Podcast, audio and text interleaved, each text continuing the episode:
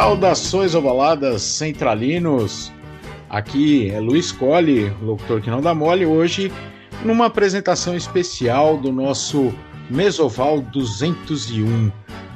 201. Estou aqui especialmente porque já já vocês vão saber, já já vocês vão saber o porquê disso.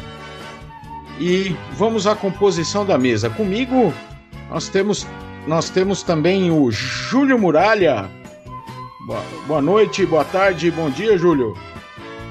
Bom dia, boa tarde, boa noite, boa madrugada, bom alvorecer a todos, ouvintes do Mesoval da Central 3. É um prazer imenso estar participando desse episódio, é, diria, peculiar, né? E uma coisa, uma experiência maravilhosa aí. Eu acho que todo mundo vai gostar muito.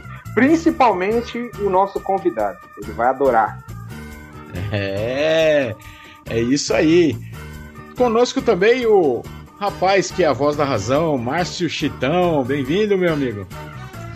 Opa, fala Cole, fala Muralha, resto do pessoal da mesa aí.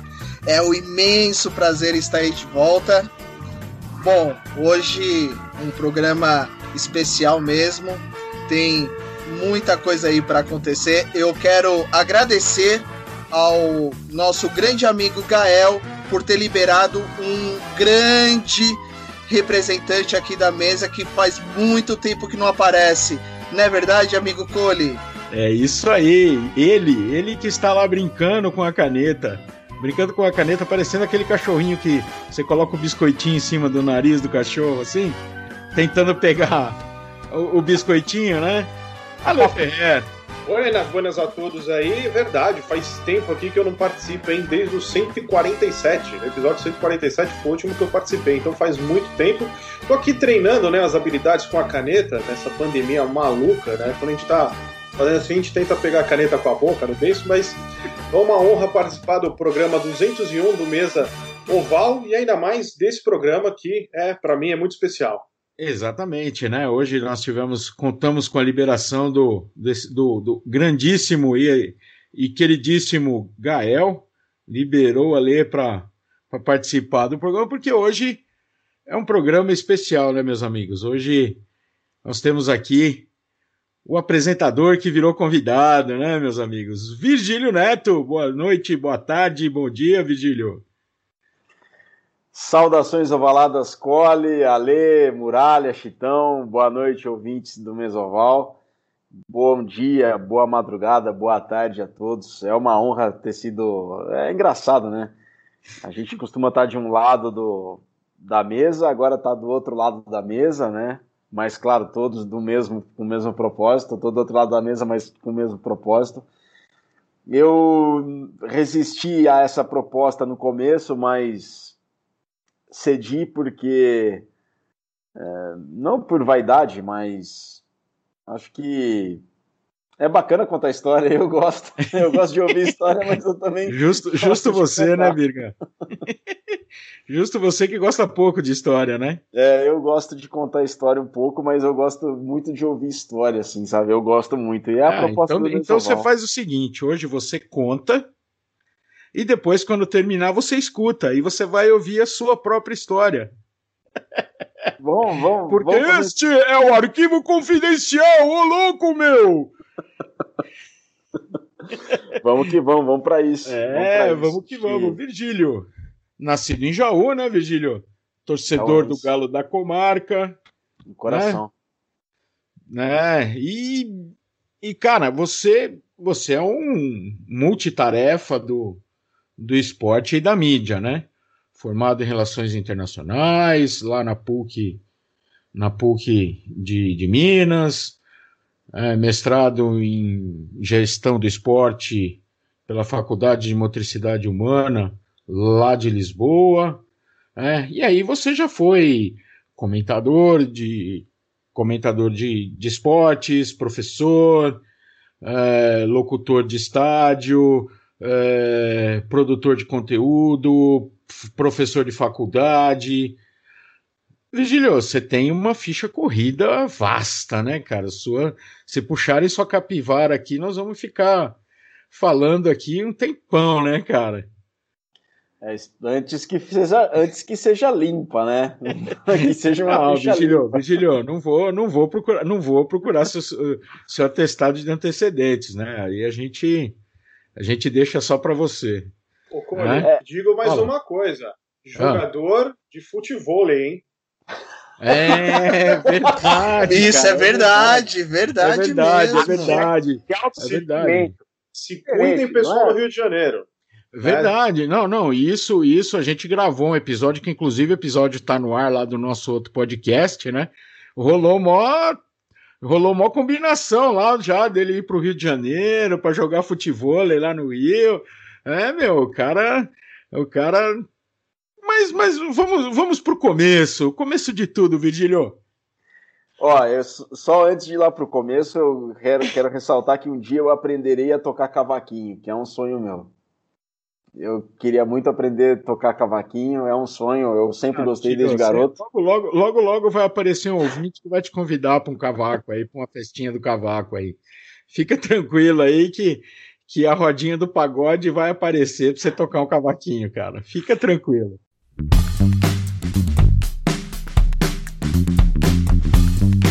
Então, vamos lá para o começo. Né? Bom, antes de Bom, tudo, mas. Nós estamos, no, nós estamos aqui falando do, do Mesoval, né? Então, o nosso intuito assim é, é desvendar a sua história, mas assim, sempre é, levando em conta o seu legado para o rugby, né?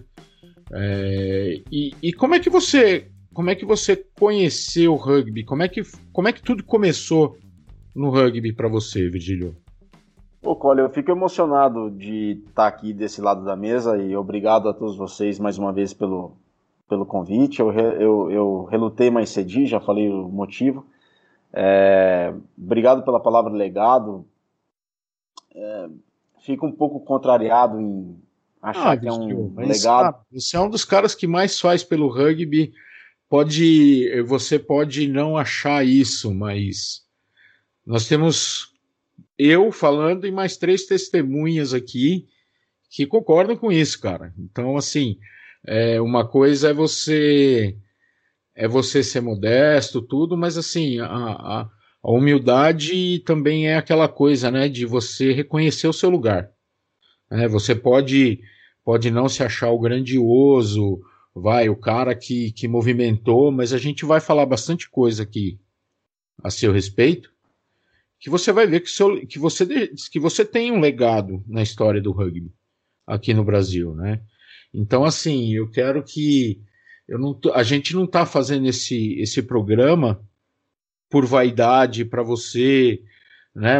Para você se sentir vaidoso, aquela coisa toda. Mas é assim, é, é mostrar é, da onde que surgiu o mesoval, né? Que o mesoval é, é uma parte de uma história que você construiu para o rugby, né? E claro, você construiu para outros esportes, né? Você tem tem várias outras atividades com os outros esportes, mas assim a gente sabe que você tem uma paixãozinha aí pelo rugby, né? Então assim é, é, é esse o intuito que a gente quer levar para o nosso ouvinte, né? Então conta para nós aí, vai. Como é que começou isso tudo? Paixão zona que eu tenho pelo rugby, viu, Cole? É uma paixão imensa que eu tenho pelo rugby. Tudo começou em 91. Meu pai ele é engenheiro agrônomo e ele foi para a Austrália em setembro de 91. Olha, olha, tem tem 29 anos isso. É, em setembro de 91 ele foi para a Austrália, para Queensland, né, pro extremo norte ali, Townsville, Cairns e uhum. terra do, do, time do Quade Cooper.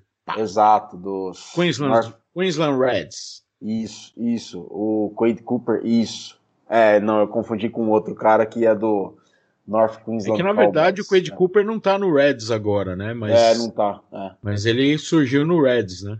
Foi.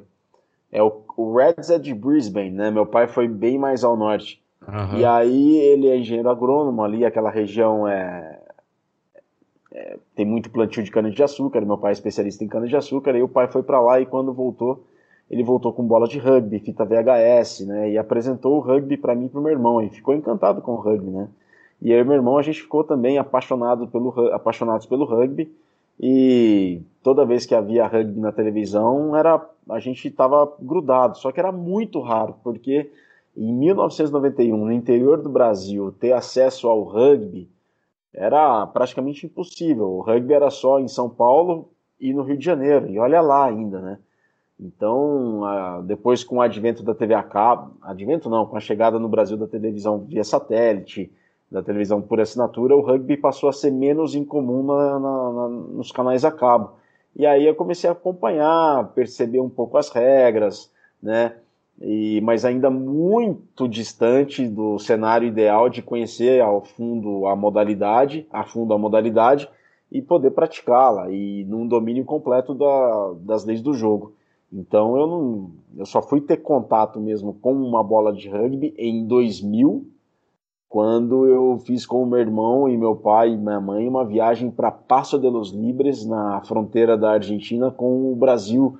Ali é Uruguaiana, né, o Rio Uruguai, a ponte internacional, e depois do outro lado do Rio Uruguai é na província de Corrientes, a cidade de Passo de los Libres, né? Foi o meu primeiro contato com a bola de rugby, foi quando eu comprei uma bola de rugby lá da marca Mitre, custou 15 reais na altura, janeiro de 2002, né?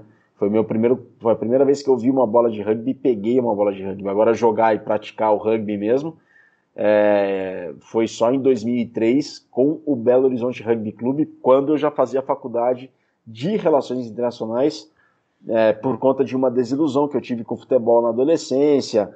É, fui fazer o teste vocacional e e tinha dado como segunda opção é, diplomacia. Aí fui fazer diploma, fui fazer relações internacionais pensando em fazer no, na sequência prestar prova do Itamaraty e como primeira opção tinha dado educação física e comunicação.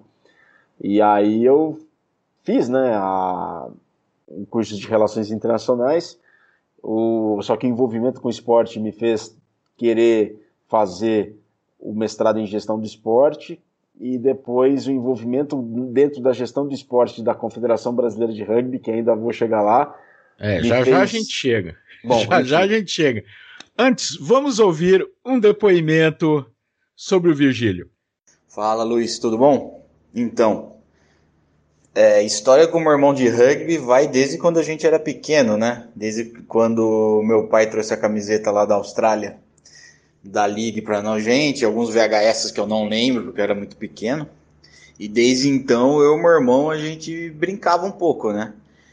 É, o Virgílio sempre foi um cara ligado ao esporte. Então, por exemplo, a gente pegava umas bolas de basquete que a gente tinha e a gente ia se batendo até um cruzar o campo. As regras nunca existiram. Era só um bater no outro. E outra coisa legal que ele fazia, acho que ele nunca contou para ninguém isso, era que ele desenhava no chão as propagandas, né? Como assim? A gente tinha o um quintal de casa, era um quintal de concreto, né? Cimento, cimentado. E daí dava pra gente pegar a giz e desenhar no chão. Ele desenhava as propagandas, bolava a propaganda da cabeça e desenhava o campo. Então, antes de brincar, ele pegava e desenhava o campo inteiro. Ficava horas desenhando e pintava, né? Mas era legal, dava... parecia outra coisa.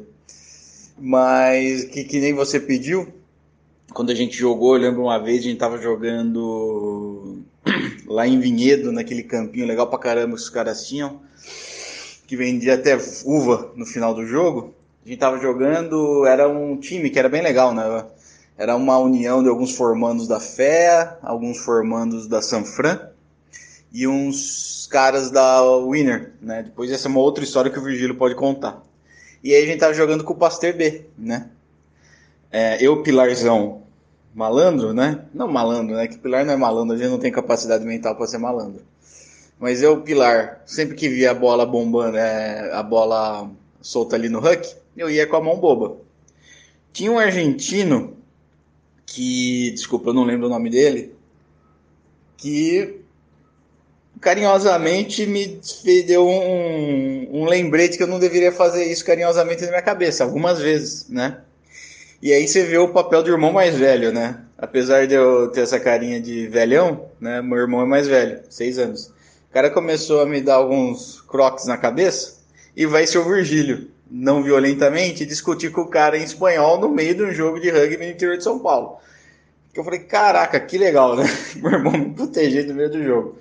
Depois, nos lances seguintes, o cara me deu um chutinho na cabeça só para lembrar que eu tenho cabelo. E o Virgílio continuou lá discutindo com ele em espanhol no meio do jogo. Foi bem legal. Se quiser, tem outras histórias mais engraçadas. Por exemplo, do Virgílio falando que é amigo pessoal do Brian O'Driscoll na imigração da Irlanda. Virgílio perdido na Irlanda. É, entre outros, tá? Abraço. Espero que ele não fique bravo comigo. E saudações aqui da África. É, Virgílio. E essa história das placas de publicidade? E também quer dizer que você é, é conhecido do Brian O'Driscoll, né? É isso? É, foi isso mesmo. Ah, sabe como é que é a burocracia para imigração, né? Então, é, na, na Irlanda, lá quando a gente chegou na Irlanda, o para quem não tem o passaporte, por mais que a gente estivesse dentro do espaço Schengen, é, não havia.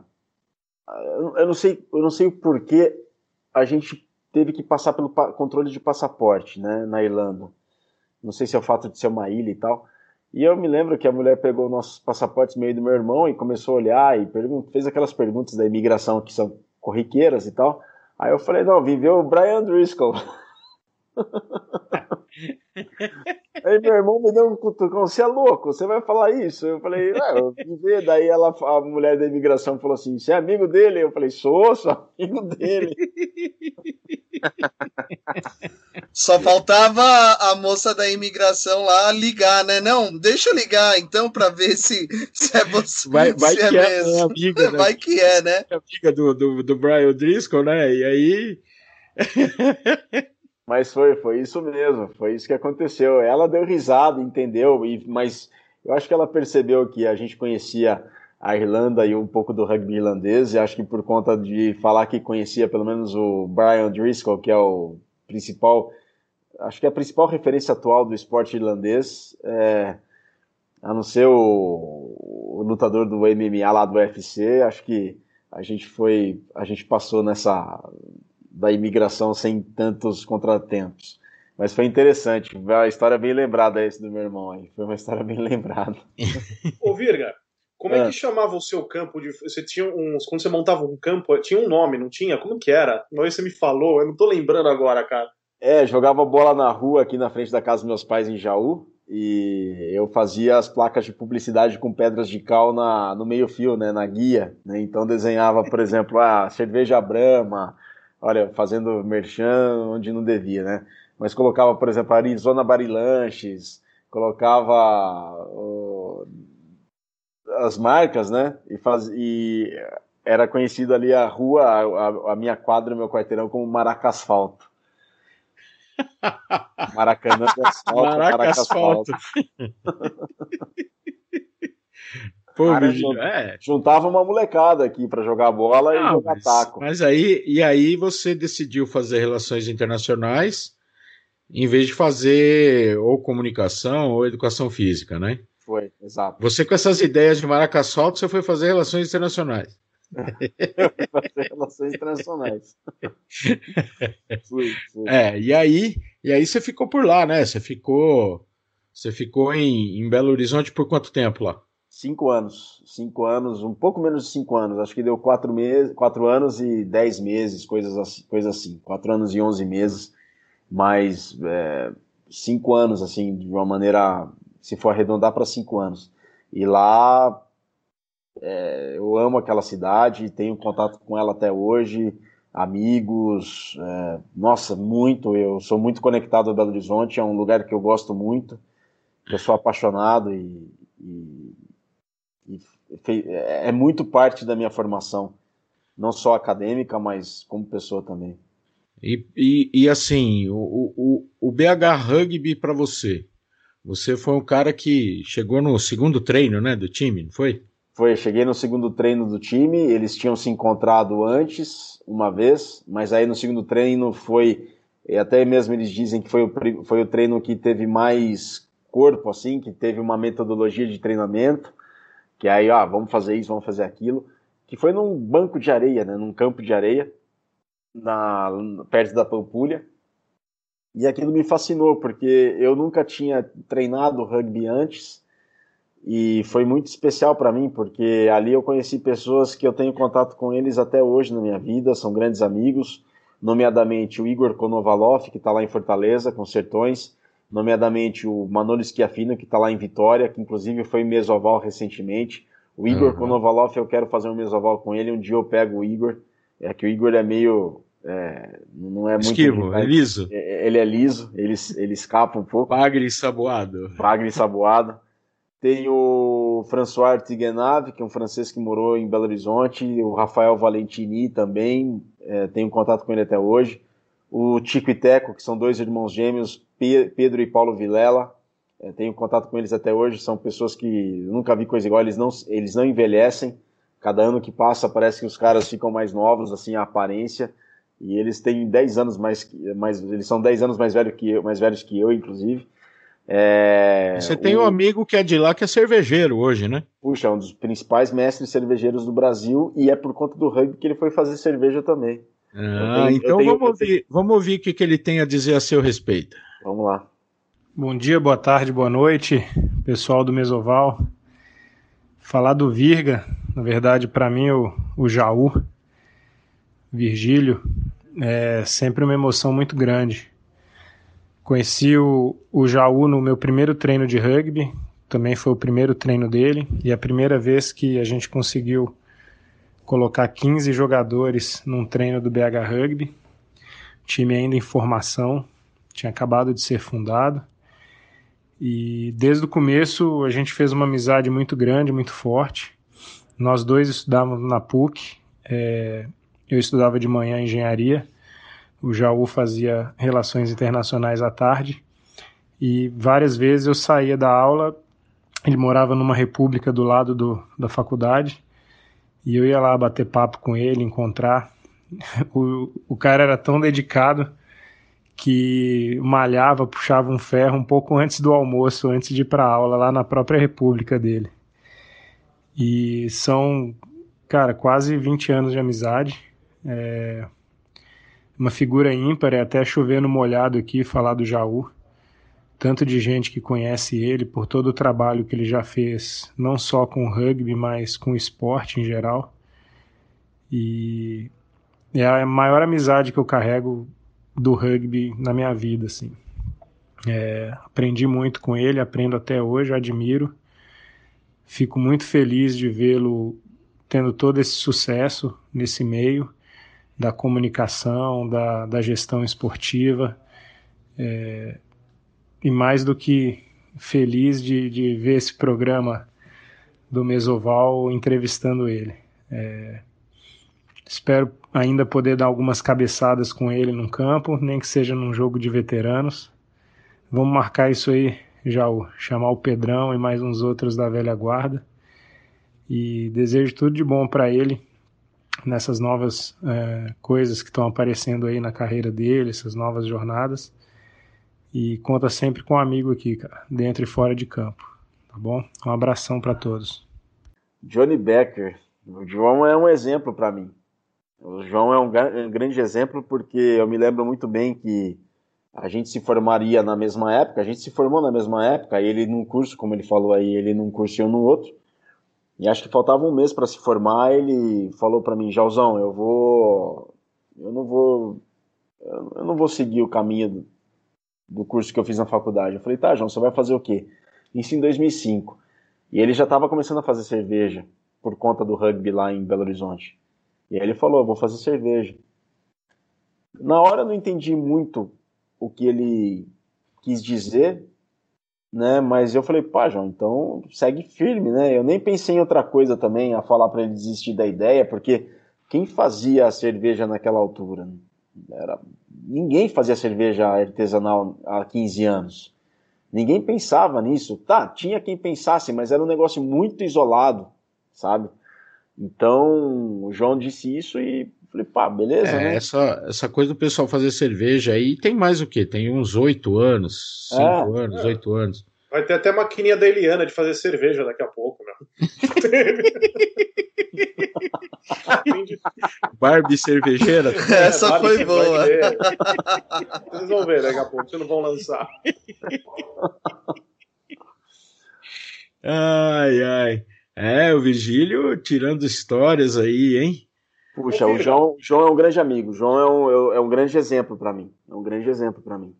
O, como, conta pra gente, você uma vez comentou daquele episódio quando você estava treinando no BH que te encantou pelo rugby, que vocês estavam treinando e foi um cara treinar e vocês passaram o chapéu para arrecadar dinheiro para ele. Como é que foi? Por que que era? E isso foi o que te encantou no rugby, não foi? Foi, foi o primeiro treino, ali, foi mesmo, cara. Foi o primeiro treino com o BH Rugby meu. É, e eu tinha parado de jogar bola na adolescência justamente pela. Eu não, não via valores, sabe? Não, hoje a gente consegue filtrar mais, né? A gente sabe o que a gente quer, a gente sabe o que quer ver, o que quer ouvir, a gente sabe por, pelo que a gente quer passar. Né? E a gente escolhe o que, que a gente quer sentir, o que, que a gente não quer sentir. Mas antigamente não era assim, eu não conseguia fazer isso. Até hoje não consigo, mas sei filtrar mais.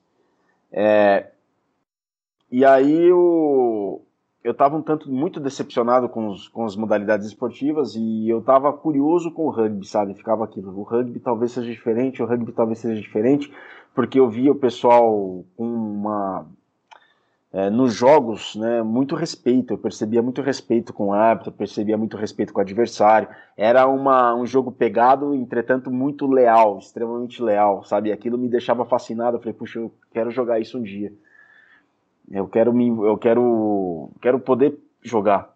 E aí no primeiro treino, é, a primeira queda minha, que na areia, eu esfolei meu joelho. Ralei meu joelho e perdi toda a pele do joelho, assim, lembro até hoje, arde só de lembrar. E logo que eu caí a primeira vez, veio meu, um colega, estendeu a mão, levanta, não é nada, né? Ele fez assim, e realmente, sabe, o cara estendeu a mão e falei, pô, tô em que legal, né? O cara me derruba e ele me ajuda a levantar. Achei aquilo o máximo, né? E aí, no, no final do treino, tinha um dos atletas, estava com a filhinha com problema de respiração. A filhinha dele tinha seis meses na altura. Hoje ela está ótima, saudável, já está com quase 20 anos.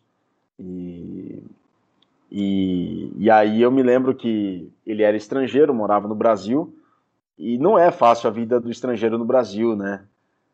Assim como não é fácil a vida do brasileiro quando vai para o estrangeiro, a, o contrário também não é fácil.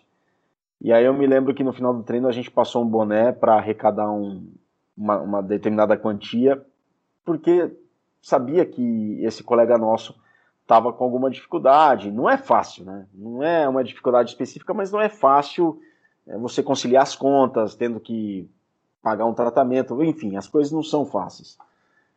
E a gente arrecadou um valor até alto. E, e aí eu me lembro que no final do treino o nosso capitão falou, entregou pro, o, o chapéu, pro, o boné pro, pro nosso colega e falou assim, ó, não vai resolver todos os problemas, mas pelo menos a compra da semana do supermercado está aqui. E, puxa, aquilo me deixou muito emocionado, porque a gente via que havia um propósito naquele grupo de se ajudar, de lealdade, de companheirismo, de integridade, de solidariedade, de paixão, de respeito. Então, assim, ali aquele, aquilo ficou marcado para mim, os valores do rugby ficaram muito escancarados logo no meu primeiro treino com o BH Rugby. Aquilo me deixou absurdamente fascinado.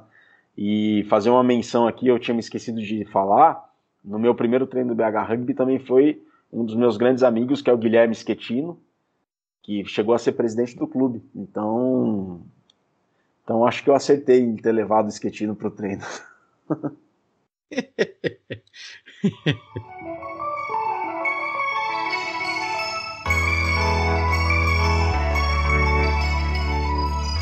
ah, mas aí, aí de, de lá, Virgílio, você ganhou o mundo, né, Virgílio? Não, não falo que eu ganhei o mundo, Cole, mas. Não, mas você foi pro mundo. É, eu, eu na verdade, é, eu comecei a me envolver com esportes durante o curso, só que eu queria ter feito o mestrado da FIFA, né? A FIFA ah. tem um mestrado, né? Um mestrado super concorrido. Eu queria muito o mestrado da FIFA. Só que não sei porquê, enfim, acho que. Sei lá. Né? Não sei. Eu não fui aceito. Tentei três vezes, não fui aceito no mestrado da FIFA, por incompetência minha. E, e aí o, eu estava fazendo um estágio não remunerado na Federação de Futebol do Rio de Janeiro, encontro o Maurício, um amigo meu de Jaú, né?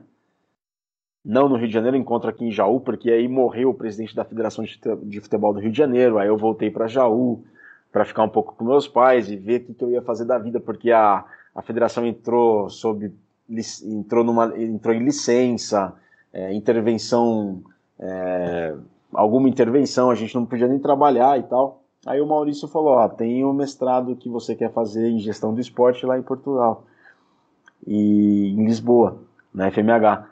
Aí eu volto para casa dos meus pais, a gente estava vendo a final da Libertadores de 2006, São Paulo Internacional, foi que o Inter ficou campeão. E foi nessa noite que o Maurício falou para mim desse, do mestrado na FMH e eu cheguei na casa dos meus pais, acessei a internet e realmente estava aberto o processo seletivo para o mestrado.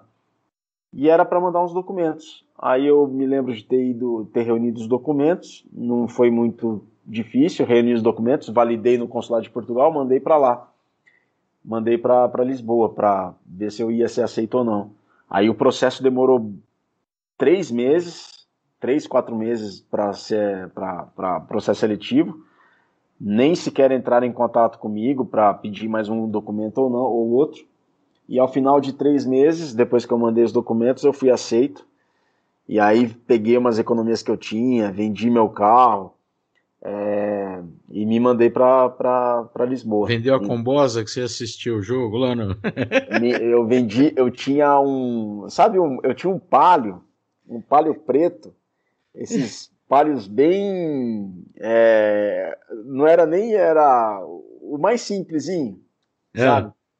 E não tinha ar-condicionado, cara. Nossa. De manivela, abria vidro com de, manivela. É, de manivela, eu tinha um palio. E, pá, eu, foi, foi um bom companheiro, palio.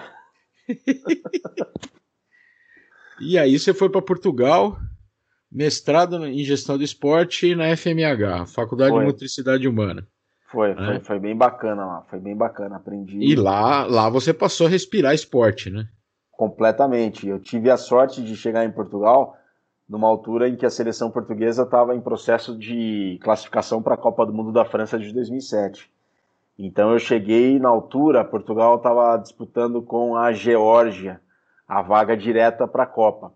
Só que aí Portugal, se não me engano, empata em Lisboa, mas perde em Tbilisi. E aí vai para uma repescagem. A repescagem seria enfrentar primeiro o Marrocos. Teria que ganhar do Marrocos, tanto no Marrocos quanto em Portugal, para depois ir para a repescagem contra uma seleção sul-americana que veio a ser o Uruguai. Então eu cheguei aí nos jogos contra o Marrocos, no, no jogo contra o Marrocos em Lisboa eu fui. Inclusive, logo que eu cheguei é, nesse jogo, estava o, tava o Yannick Michalak, estava ah. tava no jogo, porque o primo dele é, é, na altura era o primo irmão dele era titular da seleção marroquina. É, a, a, origem da família do Michalak é marroquina, então ah, o primo tá. dele, o primo irmão dele jogava pela seleção do Marrocos. Eu fiquei a, bobo com aquilo, né, de estar tá lá pedindo um autógrafo do Michalak. E e aí eu fui no jogo contra o Uruguai também, né? Que foi 12 a 5 em Lisboa e depois em Montevideo foi 18 a 12 para o Uruguai. E aí, pelo saldo de pontos, Portugal tinha vencido por 7 o primeiro jogo e perdido por 6 o segundo. Os Lobos foram para a Copa. Por foram um, para o Mundial. Por um, por um, por um ponto. ponto. Por um ponto. E eu me lembro que eu acompanhei esse jogo, é, passou em Portugal, os, o, acompanhei toda a trajetória assim da seleção portuguesa. E foi muito bacana lá em Portugal também, porque Lá Você chegou tra... a treinar algum time lá? Como é que foi? Treinei no direito. Treinei no. E foi aí que eu tive uma decepção muito grande com o rugby, que eu falei, não, eu, eu tenho que parar porque isso daqui não é para mim mais. Por quê? Porque, assim, Cole, o rugby português na altura, na altura não, até hoje, ele tá muito acima, tá muito à frente, né? E aí eu fui treinar com o direito. E quando eu fui treinar com o direito, pós-Copa do Mundo, eu estava treinando com o Pipoca, que é o Pedro Leal, com o Miguel Portela. O é, você estava treinando, treinando com jogadores de Copa do Mundo. Exato. E o meu treinador era o Daniel Urcade. E eu me lembro o Daniel que... o argentino, que treinou a Argentina até pouco tempo atrás. Exato, ele mesmo, que foi quarto colocado na Copa de 2015. Eu me lembro que quando eu cheguei para treinar no direito, eu estava com a camisa da, dos Pumas da Copa de 2003. Ele olhou para mim, né, e pegou na minha camiseta e falou assim: bonita camisa, bonita camisa, bonita camisa. É. e eu, puxa, o Daniel Urcade, que tinha sido assistente técnico do Thomas Moraes na Copa de 2007, né? Uhum. Só que aí, Cole, nesses, eu fiz acho que uns quatro treinos com o direito. Nesses quatro treinos, eu só apanhei, cara. Eu só apanhei. eu só apanhei. E, e aí eu comecei a ter um problema com horário para dormir, com horário para acordar no dia seguinte e trabalhar, porque eu entrava muito cedo e saía muito tarde. E aí eu pensei, puxa, o que, que eu quero para minha vida? Eu vou levar o rugby tão a sério assim? Olha o nível do pessoal, olha o meu nível. Eu preciso terminar o mestrado, eu preciso trabalhar porque eu preciso me sustentar. E aí, Virgílio, o que, que você quer? E, e você está se divertindo nos treinos? Eu não, eu só corri atrás, né? Só só pancada, assim, sabe? Não conseguia me divertir. Porque tá parecendo, eu no, tá parecendo eu no treino lá do Campinas, cara. Mas Ou então sabe... no jogo, que chegava sempre atrasado no rank, eu vi o técnico. Entra no rank, Luiz, entra no rank. Não dava tempo, cara.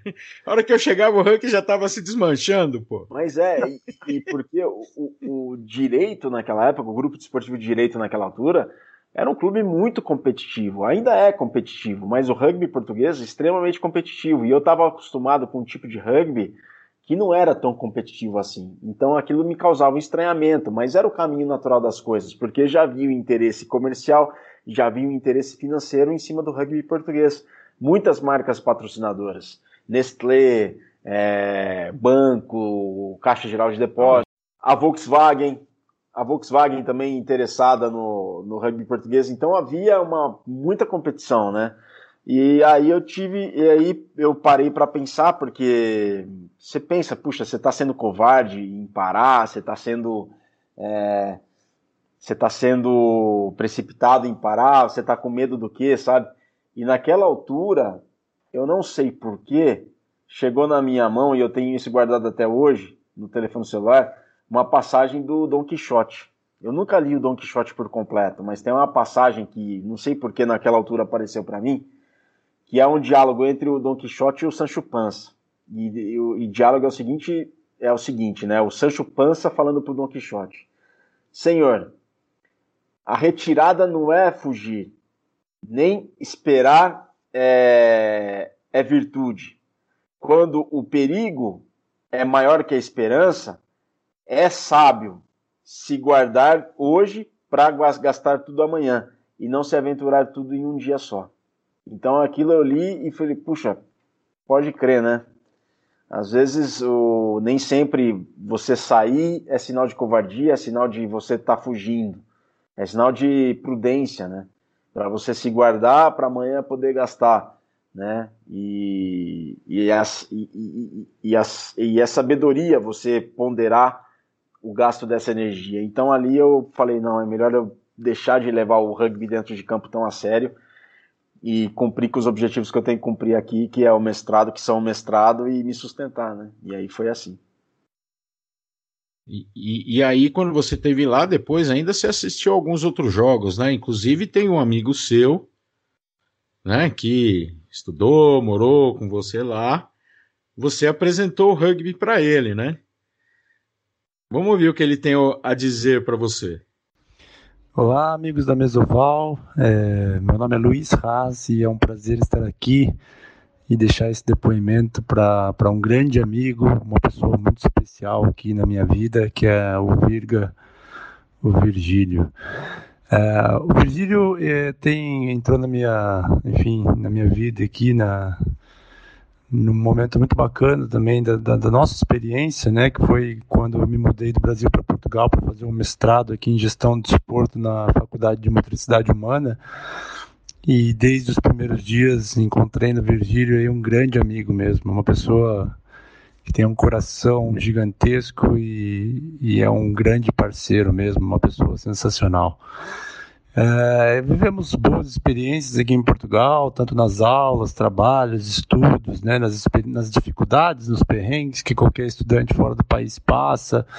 É, dividimos um apartamento junto com outro colega, o Geraldo, e, e, foi muito bacana. E a experiência que eu queria compartilhar aqui, é, até por, pelo programa, ser um programa voltado ao rugby, né, o Virgílio foi um dos primeiros é uma das primeiras pessoas que me incentivou a conhecer o rugby. Eu sempre fui uma pessoa ligada ao esporte, mas não tinha muito contato com a modalidade. E quando morávamos aqui em Portugal, a seleção de Portugal vivia uma boa fase e estava ali no processo de classificação para a Copa do Mundo, se não me engano, da França. E nós tivemos a oportunidade de assistir alguns jogos da, da seleção de Portugal aqui e foi muito bacana, porque assistir um jogo de, de rugby pela primeira vez com o Virgílio é uma, é uma sorte, né? Porque você passa a entender tudo que se passa dentro daquele campo. O Virgílio, com esse conhecimento monstruoso dele ali, já obviamente pôde tirar todas as minhas dúvidas de regra, nomes e tudo mais, situações de jogo. E eu lembro de, de assistir dois jogos com ele, né? Um na, no estádio universitário aqui, fica no, bem no meio de Lisboa, e o segundo no estádio do Jamor, um estádio, uh, estádio nacional que fica aqui no, no, Parque do Jamor, que é um estádio histórico aqui para Portugal e que foi muito bacana assistir esses dois jogos com ele. E, e também para encerrar um pouco esse meu depoimento aqui, foi, foi engraçado que depois do jogo uh, de Portugal, e se não, não lembro quem era, Romênia talvez, uh, o jogo acabou no Estádio Nacional e nós descemos ao campo né, não tinha muito ali controle para acesso ao campo, por acaso nós fomos parar dentro do campo. E ali, naquela experiência de né, tocar nos objetos ali que ficavam no, no, no, campo, nós pegamos, eu peguei uma espuma dessas, eu não sei como vocês chamam, mas uma espuma dessas para vocês, que onde os jogadores treinam ali os tacos, se não me engano, e chamei o Virgílio para uma corrida. E ele veio correndo, se não me engano, não sei lá quanto, lá do meio do campo, ele veio correndo e eu segurei a espuma e pensei, bom, só segurar firme que, que aguenta, né? Mas faltando aí, sei lá, dois, três segundos pro, pro impacto, meu cérebro pensou, cara, você não vai aguentar. E quando o Virgílio veio, eu tirei o corpo da frente. E, ele acabou, coitado, caindo no, no, no, chão ali. Porque, obviamente, foi, foi uma sacanagem tirar o corpo, sendo que ele vinha em toda velocidade. Mas ficou aí um registro muito engraçado, até na, tá nas minhas redes sociais esse registro, é, muito engraçado dessa situação. E ele, como, como grande amigo que é, deu risada, se ralou todo ali naquele tartanque, de, porque em volta da pista, em volta do campo tem a pista de atletismo, né, de, daquele piso do tartan, e ele ralou ali o braço, se não me engano, mas como um bom amigo que é e como um coração gigante que tem, né, deu risada e, e, levou na brincadeira. Então é isso, olha, e ah, tive uma outra, uma, uma outra experiência, para não deixar muito longo, mas é, enquanto eu fui presidente da, da Associação Brasileira de Gestão de Esporte, eu tive a sorte de contar com ele como vice-presidente, que é, é, foi, muito, foi muito bacana essa situação. Nós também vivemos uma situação ali de, de candidatura uh, meio em cima da hora, e eu olhei para ele e falei, cara, vamos. Ele olhou para mim e falou, só se for com você. E a gente acabou sendo eleito ali, fazendo um, um bom trabalho. Ele ainda está lá hoje na, na, na, Associação Brasileira de Gestão de Esporte como um dos membros da direção e é um dos caras que mais trabalha por essa organização, sem sombra de dúvida, desde aí, de, de, não só desde a época que a gente foi presidente e vice, mas desde do, do sua, da sua fundação. Então é isso. Um grande abraço, Virgílio. Parabéns aí pelo, pelos programas, pelo Mesoval e pelo em Jogo, né, que é o nosso podcast que, que nós fazemos aí sobre gestão de esporte.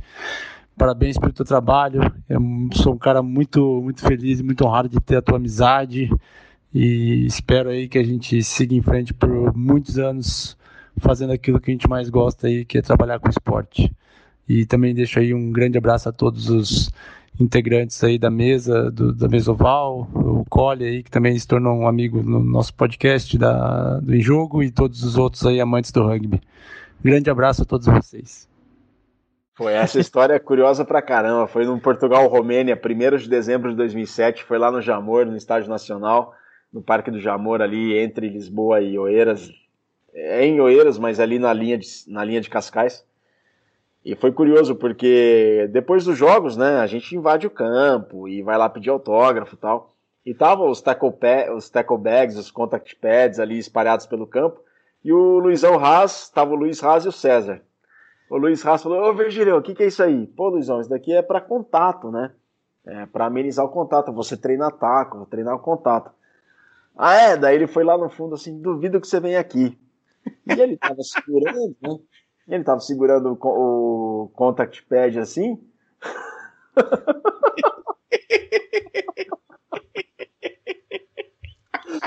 Olha essa história. essa, história essa história é engraçada.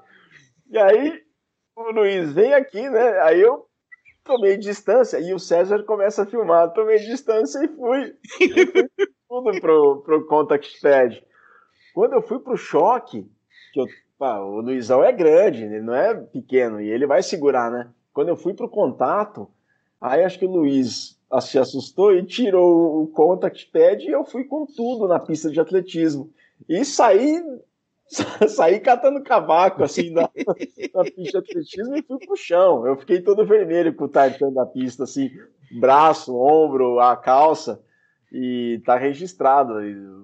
Tá registrado e depois nós vamos, nós vamos, nós vamos, nós vamos divulgar o, o vídeo nas redes sociais do Luiz Haas, né? Tá lá. A gente vai divulgar aí pro, pro pessoal dar risada aí.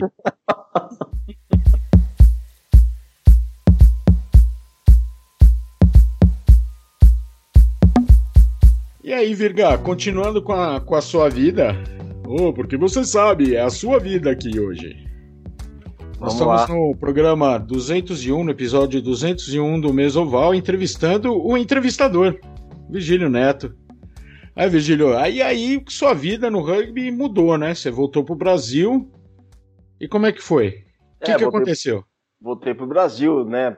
Foi bacana lá, ainda mais lá Portugal foi bem bacana porque é, eu tive a oportunidade de trabalhar numa marca de artigos esportivos, a Adidas, e eu me lembro que quando eu estava na Adidas eu falava para minha chefe, olha, vamos patrocinar o rugby português, vamos patrocinar o rugby português. Obviamente, não é porque eu fiquei falando para ela que ela patrocinou a seleção portuguesa anos depois. Ah, você, né, cara? Você, Pô, foi o Vigílio. Antes...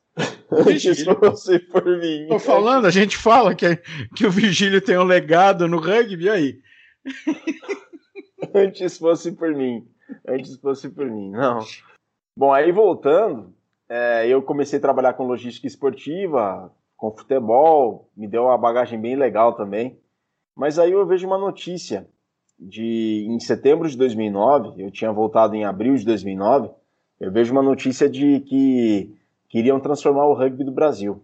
E eu vi na notícia que era o grupo tinha sido formado o grupo de apoio ao rugby brasileiro, o GRAB, e no final da notícia havia o e-mail de contato. E eu escrevi esse e-mail. Escrevi um e-mail para esse e-mail de contato e falei um pouco da minha história é, e que eu me eu estava à disposição para ajudar. E aí era um e-mail despretensioso, eu mal esperava que, fosse, que fossem responder esse e-mail. E quem te respondeu? Eduardo Mufarrege. Hum. Ele me responde cinco minutos depois e eu respondo em seguida, falando que eu ia encontrá-lo no dia seguinte no endereço que ele havia proposto. E o endereço que ele havia proposto era o 25º andar de um edifício última geração na Faria Lima, né? Eu nunca tinha ido num, num lugar tão surpreendente assim, né? De o, o, núcleo do mercado financeiro, né? Hoje, a, a Faria Lima, na, na altura, acabava ali, naquele prédio. Era um pouco antes da, do cruzamento do KJK. Hoje tem muito mais coisa para lá do JK, né? Mas era ali, a Faria Lima acabava ali, em 2009. E o resto era só construção. E aí eu me lembro que eu fui encontrar o Edu. E o Edu, naquela reunião, começou pontualmente às seis e terminou às seis e cinco. Foi muito pouca a reunião e ele pede para mim, Virgílio, prepara uma apresentação que amanhã eu tenho uma reunião com um potencial patrocinador para o rugby do Brasil. E eu voltei para casa na altura eu morava com meu irmão, voltei para casa e falei assim para mim, né? Falei, puxa, Virgílio, faz a apresentação porque você não tem nada a perder, né? Você não conhece a pessoa e tal, mas o que, que você tem a perder? Aí eu fiz a tal apresentação, mandei pro Edu. O Edu, no final do dia seguinte à noite, me mandou uma mensagem: Ó, oh, Virgílio, deu certo a apresentação, parabéns, temos um patrocinador, será anunciado em momento oportuno. E eu sei lá, sabe, como eu não conhecia ninguém, eu não sabia do que estava sendo falado, não sabia. Eu não conhecia ninguém do rugby paulista, do rugby carioca. Do rugby carioca eu conhecia, mas como eu tinha feito toda uma trajetória no Brasil e em Minas Gerais e conhecia muito a galera de Brasília, eu não conhecia ninguém do rugby paulista. Então eu não sabia quem que era o Eduardo, não sabia quem que era o Sami, não sabia quem que era ninguém. De fato, não sabia quem que era ninguém.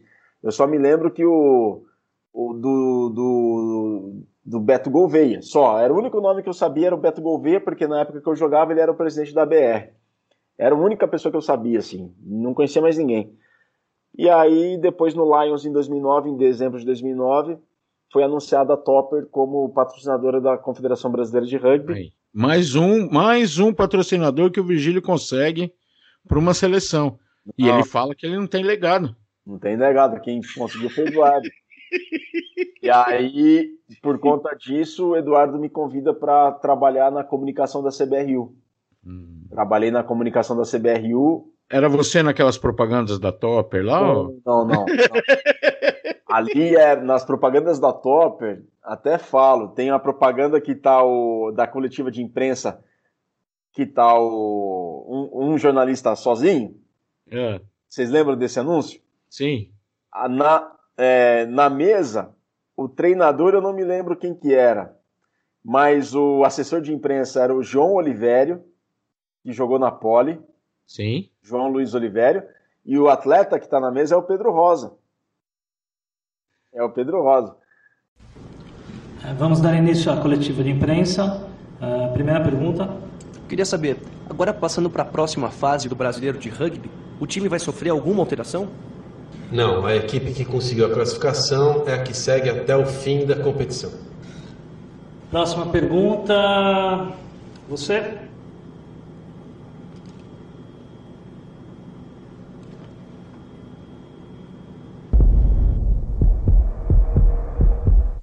Bom, tem vários, tem vários casos, assim, tem. Mas eu, eu tava lá na, na nas reuniões da, da CBRU lá no começo e trabalhei nas, e, e trabalhei na. E quando eu estava na CBRU, esse, esses comerciais repercutiram muito bem, né? E foi um grande sucesso. Mas aí esse trabalho com a comunicação me levou também ao trabalho de manager. E aí eu também fui manager da seleção brasileira a partir de 2010 até 2013 gerente das seleções brasileiras. Aí foi uma experiência muito bacana mesmo. E foi por conta da CBRU também que eu fui para comunicação, né? Entrei na comunicação assim nesse universo da comunicação em janeiro de 2011, quando o Fernando Portugal, comentarista da, do Mand Esportes, ele não podia comentar um jogo porque havia o torneio de Vinha del Mar do Chile, né, do Brasil, do Rugby Sevens. E aí o Portugal me mandou uma mensagem na semana antes falou, oh, Virgílio, tem transmissão do Band Esportes, você não vai me cobrir lá porque eu não vou poder, que eu tô no Chile. Aí eu falei, não, eu vou sim, o que, que eu preciso fazer? Daí ele falou, estuda. Aí estudei, foi uma transmissão bem sucedida, e a pessoa que estava comigo lá trabalhando, que era o Ivan Zimmerman, ele falou assim, cara, por que, que você não investe nisso? Você mandou bem. E aí eu fui fazer curso técnico de radialista no Senac, para ter o DRT. E aí me mandei para o Senac fazer curso de radialista e aí foi as coisas foram acontecendo. Foram acontecendo, acontecendo, e aí quando eu vi, eu estava fazendo locução de torneio de rugby sevens é, com uma mesinha de som, com o meu laptop, assim, colocando as músicas e o microfone anunciando os jogos, os placares, os pontos, colocando a música, assim, dando uma de DJ foi bem interessante, foi bem interessante. É. Mas parece que o Ale quer te fazer uma pergunta, Ale, não é isso? Ô Virga, é, você que foi manager da seleção, conta uma história boa. Eu sei que tem uma do Nativo, que eu vi ele contando e eu, ele quase chorou quando eu contava essa história pelo carinho que ele tinha por você. Conta aí pra gente que, como é que foi essa história do Nativo. Nossa, tenho duas histórias, Ale. Tenho duas histórias, porque teve uma que ficou engasgada na minha garganta por muito tempo mas essa outra do nativo também é um engasgo que eu tinha, né? Era assim. Pessoal, vocês lembram daquele jogo do Brasil contra o Paraguai que foi no Nicolau Lyon? Sim, do Nacional, né? Isso. E por curiosidade, esse foi meu primeiro jogo que eu assisti é, dos Tupis. Foi justamente esse jogo. Foi muito legal, né, Chitão? Esse jogo foi muito legal. Foi demais. Meu, campo cheio, a galera vibrando. Foi, foi muito legal esse jogo. Foi muito especial porque tava uma lua só, né? Era 27 de outubro de 2012. Uma, um sol para cada um. 6 mil pessoas no Nicolau Lyon. Uma tarde muito legal. E a, tava a taça da Copa do Mundo. Foi, foi, foi muito bacana aquela tarde. Foi muito bacana.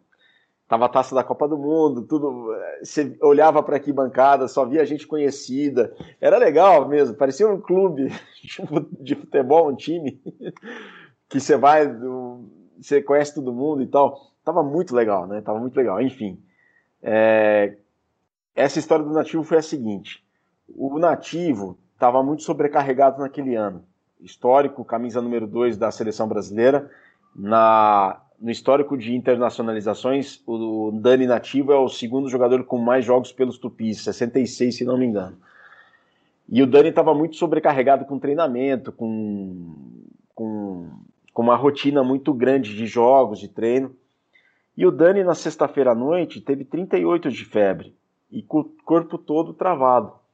E o jogo era no sábado, se não me engano, começava o jogo às três da tarde.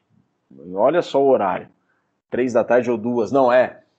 Começava a uma e meia ou uma hora por conta da televisão. O jogo passou no Sport TV 2 e eles exigiram que o jogo começasse muito cedo. Matou, né? Matou.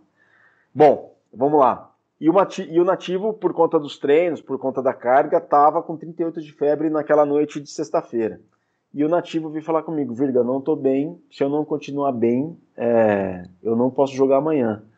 Só que tem um remédio que vai me, eu tenho certeza que vai me deixar bem. Aí o nativo passou o remédio. Aí eu falei, caramba, né? E era um jogo que ia ter antidoping, né? E aí eu liguei pro Dr. Léo Iral. O Léo, isso era na parte da noite assim, e o nativo estava muito debilitado. O Dr. Léo Iral falou assim: "Ó, oh, não, esse, esse daí, esse daí, esse remédio ele pode tomar, não tem problema algum é, o barco e eu é, providenciei esse remédio para o nativo, sim. Só que esse remédio precisava de receita. E eu tive uma sexta-feira muito, muito apertada né, de compromisso por conta do jogo. Com treino, com ônibus, com jantar e tal. E aí, entrega das camisas. E aí eu liguei para o Dr. Léo e falei: Léo, eu preciso da receita. Ele falou assim: vem pegar a receita para mim comigo. Isso era 11 e pouco da noite. Tá bom, Léo, onde você tá? E eu pensando que o Léo tivesse perto. Eu falei, ó, oh, tô em Barueri. Só que não era Barueri na beira da Castela, era Barueri na meiuca de Barueri. Tô no hospital tal. Puxa, aí eu peguei o carro meia-noite, fui pro, pra Barueri, na meiuca lá, não existia Waze, Google Maps na época, achei o hospital, o Dr. Léo pegou e fez a receita para mim. E aí eu voltei para São Paulo, isso já era 1h15, 1h20 da manhã, achei uma, é, encontrei a farmácia 24 horas, comprei o remédio, duas da manhã, estava batendo na porta do quarto do Dani e falei, Dani, e o Dani assim, igual zumbi, foi abrir a porta do quarto, falei, tá aqui o teu remédio, desculpa só, desculpa ser tão tarde. E o Dani falou assim para mim, Virgílio, Virga, antes tarde do que nunca. Ele tomou o tal remédio. Chegou seis da manhã, no café da manhã do, do, do sábado do jogo, o Dani apareceu para tomar o café da manhã, eu olhava assim para ele, era como se o Dani não tivesse tido febre na noite anterior. Era como se não tivesse tido febre, ele tá zerado. E ele foi para mim, vergatou pronto, que vem aí o Paraguai. Eu falei, pá, que bom, cara. E assim, eu pensava assim, eu não posso perder o Dani para esse jogo. Porque o Dani é um, muito experiente, é muito forte, é muito bom naquela posição, sem desmerecer o que tava, o que substituiria o Dani. Mas é um jogo contra o Paraguai, eliminatórias para a Copa do Mundo. Eu não posso perder o Daniel. Não posso não contar com o Daniel. Não ter o Daniel não pode ser opção. E aí foi isso. Aí eu, eu queria muito que o Dani jogasse, aí precisei fazer isso aí. Mas tem uma história anterior é, que, que me deixou muito puto. Ô, Virga. Que foi na. Fala. Só, só para ter. No, no, final do jogo, alguns jogadores tiveram problema de insolação nesse jogo, não foi? Inclusive foi. o, O, o nativo, né? Não, o nativo não teve insolação. Quem teve insolação foi o Ige. Foi o Ige. O Ige. O Ige acabou o jogo, o Ige estava desidratado. E tem uma outra história curiosa, né? Que eu. Olha, aí é, é, é uma história que eu não me orgulho, mas que faz a diferença, né? O campo do Nacional ele estava sendo utilizado pelo Pão de Açúcar Esporte Clube, que hoje é que era o Aldax, né? Que hoje virou GO Aldax lá de Osasco, mas é o embrião do que hoje é o Red Bull Bragantino, tá? E é, ele mandava os jogos lá no Nicolau Lyon. E havia acho que cinco vestiários no Nicolau Lyon. É, e eram vestiários todos reformados pelo grupo Pão de Açúcar e o vestiário do, da equipe principal do Pão de Açúcar era o vestiário mais bem cuidado, com grama artificial, com ar-condicionado, com quadro negro para fazer anotação, com é, planilha para escrever frase motivacional, com armário, tudo muito bem feito. E aí eu cheguei para o zelador do estádio e falei assim, viu, é, como é que faz para usar esse vestiário, né? E eu ia entrar em contato, se ele não desse opção, eu ia entrar em contato com a pessoa que hoje é gestora do Red Bull Bragantino, né? Que é um nome aí conhecido no futebol, cara, né? Que eu tinha, eu tinha algum contato com ele por ele ser colega de faculdade de um grande amigo meu. E aí ele falou: Ó, oh, moço, esse vestiário não pode usar, só o pão de açúcar equipe principal. O que, que eu fiz? Eu tirei da minha mochila uma camisa oficial dos Tupis e um agasalho eu pensei assim comigo: eu preciso ter esse vestiário porque eu preciso que o Brasil ganhe esse jogo. Eu não posso que o Brasil perder não é opção para mim, sabe? Porque eu tava você fica muito você fica não pressionado, mas poxa, é que você quer vencer, né? Aí tirei uma camisa dos Tupis para ele e um agasalho da, da, da CBRU e entreguei. É, tem como providenciar o vestiário pra gente? E, e o rapaz, tá bom, eu providencio não é algo que eu me orgulho, mas também a gente não ia acabar com o vestiário. A gente não ia acabar com o vestiário, a gente não ia acabar com nada ali, né? Aí, pronto, deu certo, usamos o vestiário, os, os jogadores ficaram de uma maneira confortável, de uma maneira. desfrutaram do vestiário, né? Todas as, todo o conforto do vestiário. Isso faz toda a diferença, pessoal, numa preparação. Faz toda a diferença. O cara não se preocupa com o vestiário apertado, quente, ele está lá confortável, o corpo dele está relaxado para ele entrar em campo e fazer o que ele precisa fazer, que é jogar, performar dentro de campo. Por quê? Porque ele teve uma boa preparação e dentro dessa boa preparação inclui-se também toda a estrutura do vestiário, para que o cara descanse, relaxa, tenha aquele momento íntimo com ele mesmo ou com o grupo, porque vestiário é sagrado. Ainda mais um vestiário confortável, ainda mais sagrado ainda. Bom, é, foi essa história curiosa. O Ige teve insolação depois do jogo, a gente foi lá para o Hospital das Clínicas, o Ige foi receber soro, eu fiquei lá do lado do Ige, né?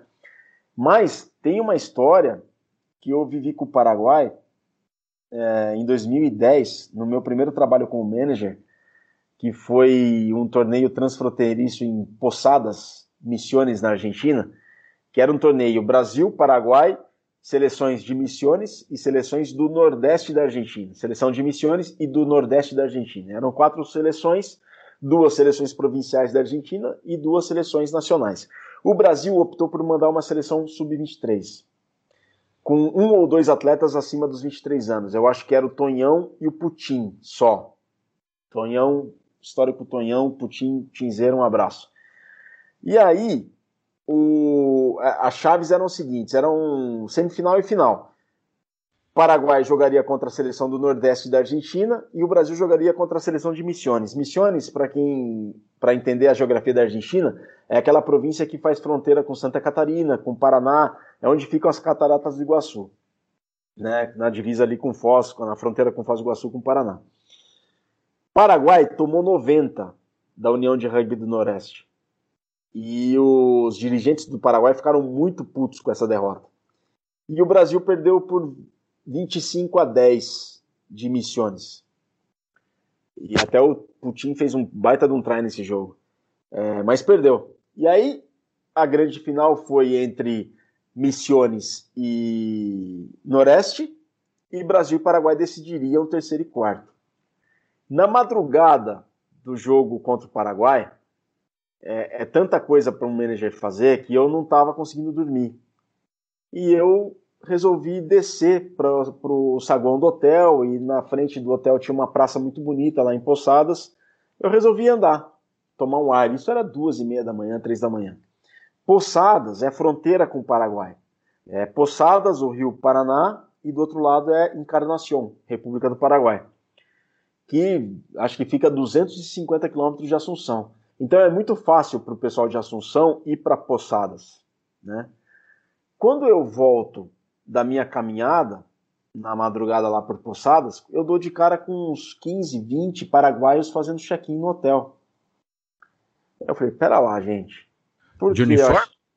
Não, estavam com a camiseta Paraguai Rugby, Rugby Paraguai, URP, União de Rugby do Paraguai.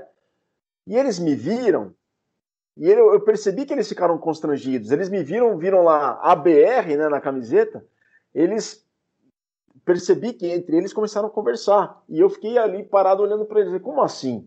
Porque antes do torneio sul-americano, qualquer torneio feito pela Confederação Sul-Americana, você entrega uma lista de boa-fé.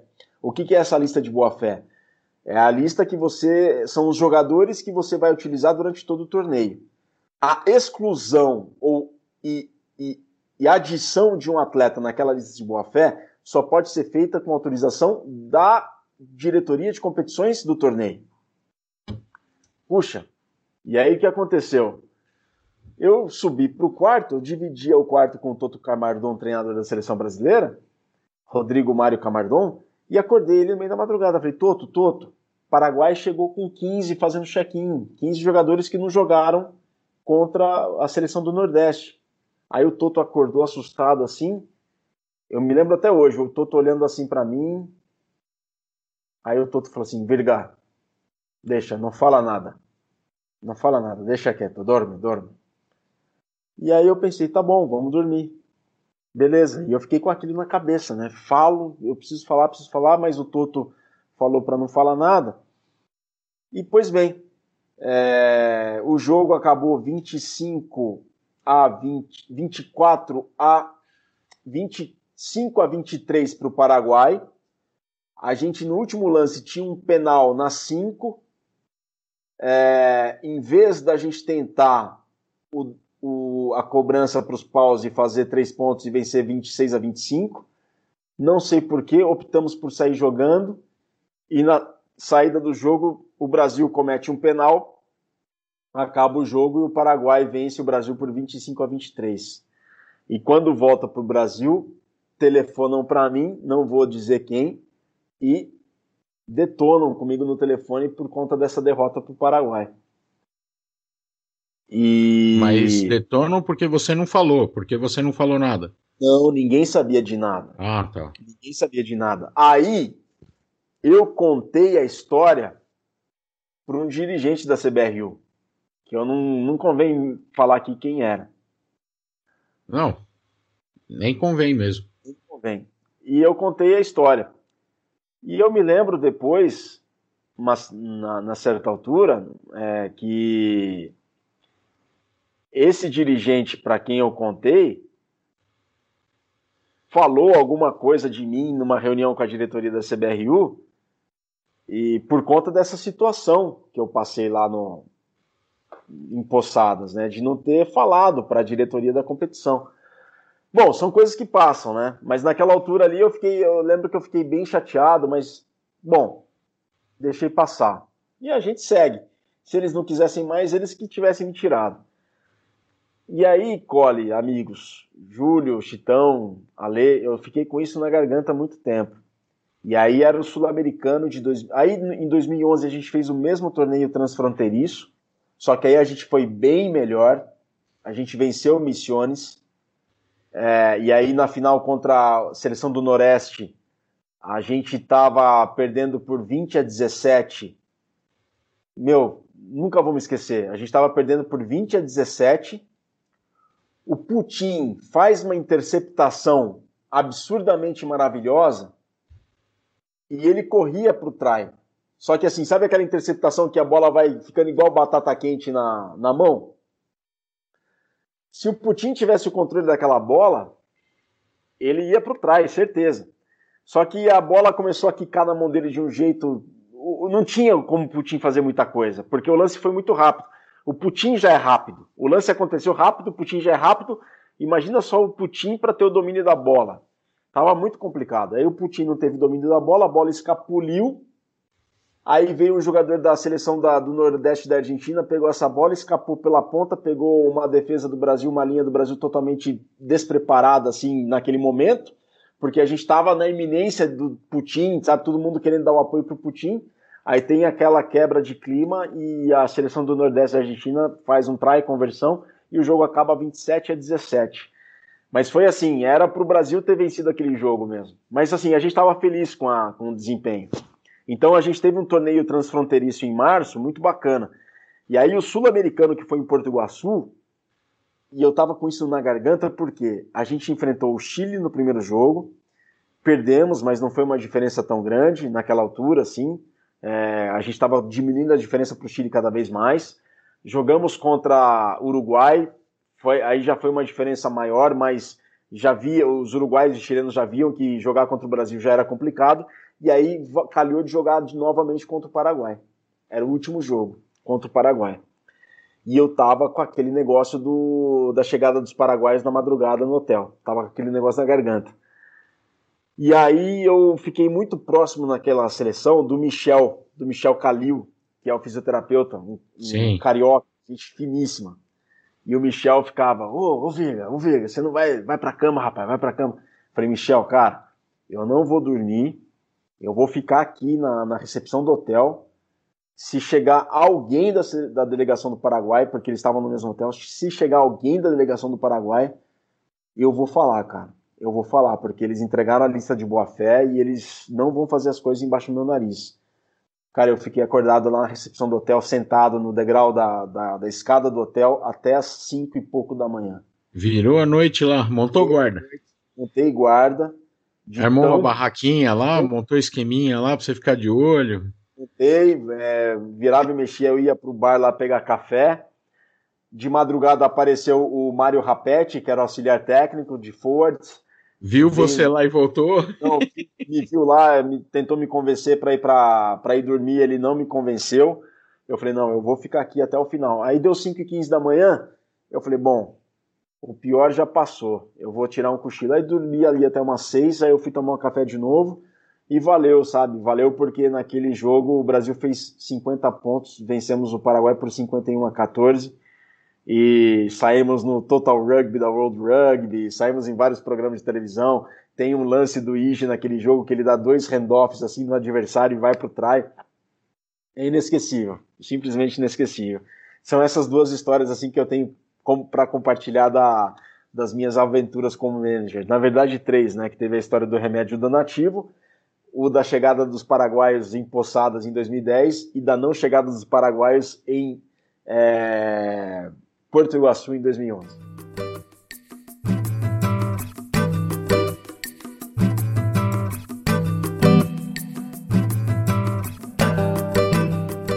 Pois é, Virga. Então, aproveitando, fazer uma pergunta. Assim, como você considera esse seu trabalho como manager na seleção? Você curtiu? O pessoal curtiu? Como é que é?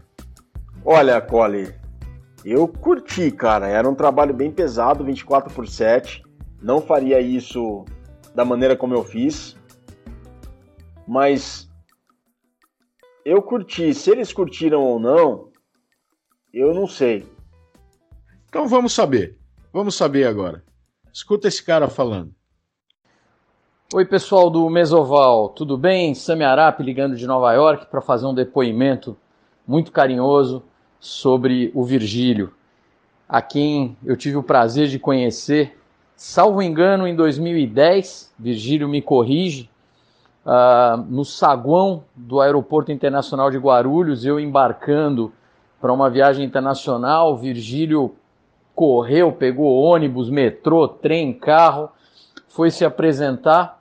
Nós batemos um papo e o Virgílio vindo de Minas Gerais para São Paulo, querendo se inserir nesse uh, mundo dos esportes, notadamente do rugby. Foi uma pessoa com quem a gente teve prazer enorme em trabalhar na confederação. Uh, o Virgílio incansavelmente teve aquela posição muito difícil de manager, uh, que no rugby brasileiro não só tem toda a parte administrativa de seleções, principalmente do masculino, né? Uh, de 15, de 7, mas desde horários, tabela, alimentação, organização de staff, até lavar e costurar camisa, o querido Virgílio arregava, arregaçava as mangas e ia atrás. Depois ele seguiu para a área de uh, educação e rádio, mídias, mídia social, aonde ele demonstra toda a competência dele uh, em vários esportes. Eu sei que tem um lugar especial no coração do Virgílio para o rugby e fica aqui o meu depoimento. Virgílio é uma pessoa excepcional, espetacular e que merece todo o nosso respeito e admiração. Virgílio, um beijo grande para você, teu coração, tua família e teus amigos. Abraço forte, pessoal. Fiquem com Deus. Tchau, tchau. É, Virgílio, acho que acho que acho que eles gostaram, hein? É, acho que pelo menos uma vez na vida eu acertei em alguma coisa. Uma vez na vida, o cara, o cara consegue o patrocínio para a equipe de Portugal. consegue consegue a topper pro, pro Brasil. Pô, Virgílio, você tá modesto demais, cara. Ó, gente, a gente, eu tô fazendo essas piadinhas, mas não tem nada a ver, não. Aí não, não, a gente tá brincando aqui porque calhou de, dessas, dessas mudanças aí, né, de, de é. material é. esportivo acontecer perto das passagens do, do Virgílio, tanto pela foi Adidas, né, Virgílio? Foi Adidas, Portugal foi Adidas. É, e aqui, quando você chegou na, na, CBRU, né? A top. No começo, não era nem CBRU ainda, né? Era a ABR, era a ABR. Era o Grab ainda, né? Era o Grab. Quem fazia o uniforme do Brasil era a Club Rugby, uma marca do Ney Vasconcelos, lá do Niterói. Club Rugby. Club era aqueles Rugby. de. Era de, de malha, né? Era de malha. E, puxa, era. Vitória Regia ou não? Não era Vitória Regia, não. Era já aquele logo tradicional. O ABR mesmo. ABR só, né? mesmo, isso. Tá. E é um, é um período que eu me orgulho muito, assim. Eu tenho muito orgulho de ter feito parte.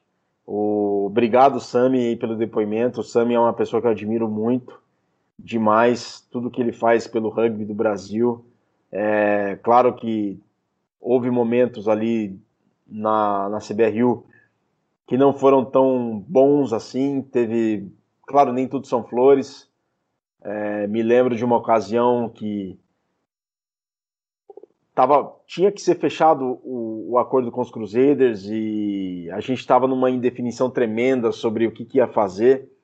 E ali foi uma situação bem delicada. O Sami soube se sair como ninguém. Eu já o admirava, passei a admirá-lo ainda mais. Não é à toa hoje que ele faz parte do Comitê Olímpico do Brasil. E eu quero vê-lo um dia à frente do Comitê Olímpico do Brasil, porque é, é, um, é, um, é uma pessoa muito competente. Eu tenho certeza que eu tenho certeza que, que ele vai fazer um bom trabalho caso isso aconteça. Eu estou na torcida para que isso aconteça. Agora o Ale, vocês não estão vendo aí no, no, no Mesoval, mas a gente está no Skype, fazendo a gravação por Skype, e o Ale coloca os fundos de tela. E ele colocou o fundo de tela que eu apareça no Total Rugby. É, eu fui ver. É, eu, eu, eu, fui procurar, aí eu falei, ah, olha ele aí, ó.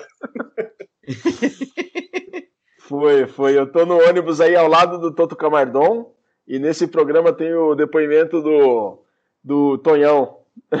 o Tonhão. Mas assim, eu, eu, eu, eu, eu tenho muito orgulho disso e ao mesmo tempo, muito orgulho do, do trabalho com a CBRU. Mas, sabe, eu reconheço quando tem trabalhos bem feitos. Eu não quero ter o controle de tudo. Eu não quero ser o. o... Não, e nem dá, né, Virga? Nem dá. E assim, é, eu ajudo tu, todo mundo que. Eu procuro ajudar todo mundo que, que me procura. Eu, eu, eu, eu acho que eu consigo reconhecer quando um trabalho é bem feito e eu torço para que todos os trabalhos sejam bem feitos. Né? Agora, dando exemplo, eu fico muito feliz com as iniciativas de podcasts que surgiram recentemente, o Ovalcast, o Ovalpedia, o trem do rugby, o Four Talks, o galpão do rugby lá no sul. Puxa, eu torço para que todos cresçam, sabe? É, eu, não tenho nenhum, eu não tenho nenhuma cerimônia, protocolo, ciúme. Eu, cara, eu assim, eu sou é feliz desse de jeito. Rugby, né, eu sou feliz, eu sou, eu sou feliz desse jeito e eu não vou mudar meu jeito de ser por ciumeira, entendeu? Por é, por, por ciumeira, por é, por capricho. Eu acho isso muito pequeno. É, eu, eu, posso, eu, posso ser, eu posso ser caprichoso algumas vezes, com algumas situações, mas eu acho que seria muito capricho da minha parte se eu tivesse alguma vaidade em relação a isso, cara. Porque eu acho que todo mundo tem espaço e, e eu sou feliz desse jeito. Ser, então, então você é caprichoso, não é garantido? Sou caprichoso, não garantido. Ou sou garantido. Não, ah, não, sou garantido, não caprichoso. É, dá pra isso aí. Nossa senhora! Não, cuidado, cuidado que isso, lembrei, isso dá briga, isso dá briga lá no Amazonas, viu? Isso, o pessoal do Grua lá vai. Vai, com certeza. Tenho certeza. É. E vão falar. Eu não sei agora qual é o azul e branco, qual é o vermelho e branco. Bom, sou garantido, não caprichoso, mas não no sentido do Bumba Meu Boi de Parintins. Não, eu sei, eu sei, eu sei. Da... Mas, mas Virga, eu, eu, eu, compartilho dessa sua, é, sua ideia, né? Que eu acho que a gente tem que somar quanto mais, melhor. Né?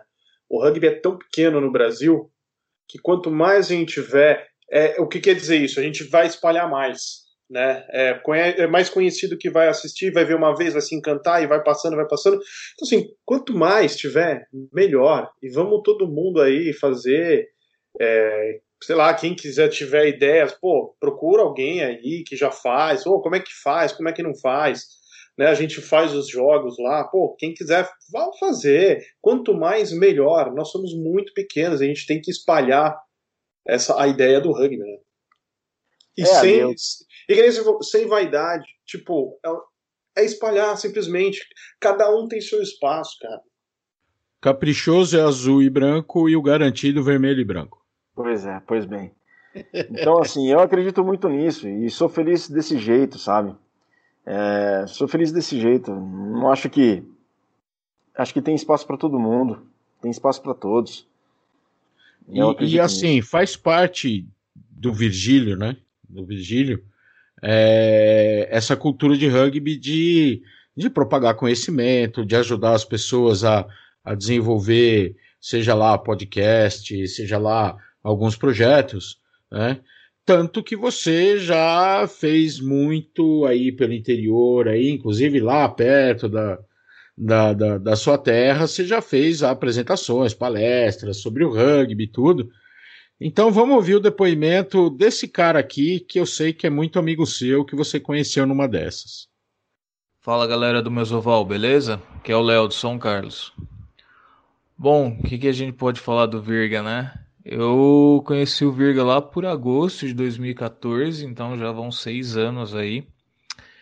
E foi quando eu comecei a acompanhar e participar dos quiz da, do Rugby Clube. Né? De início parecia um cara simpático, alto astral, bacana, é, conhecedor das coisas e tal. E eu confirmei tudo isso quando eu conheci ele pessoalmente, lá em julho de 2015, num, num curso de gestão que ele ministrou aqui em São Carlos. E que ainda hoje é base de tudo que a gente faz em, em gestão no, no time aqui. É, desde então, o Virga é, é um amigo e uma inspiração para mim, né?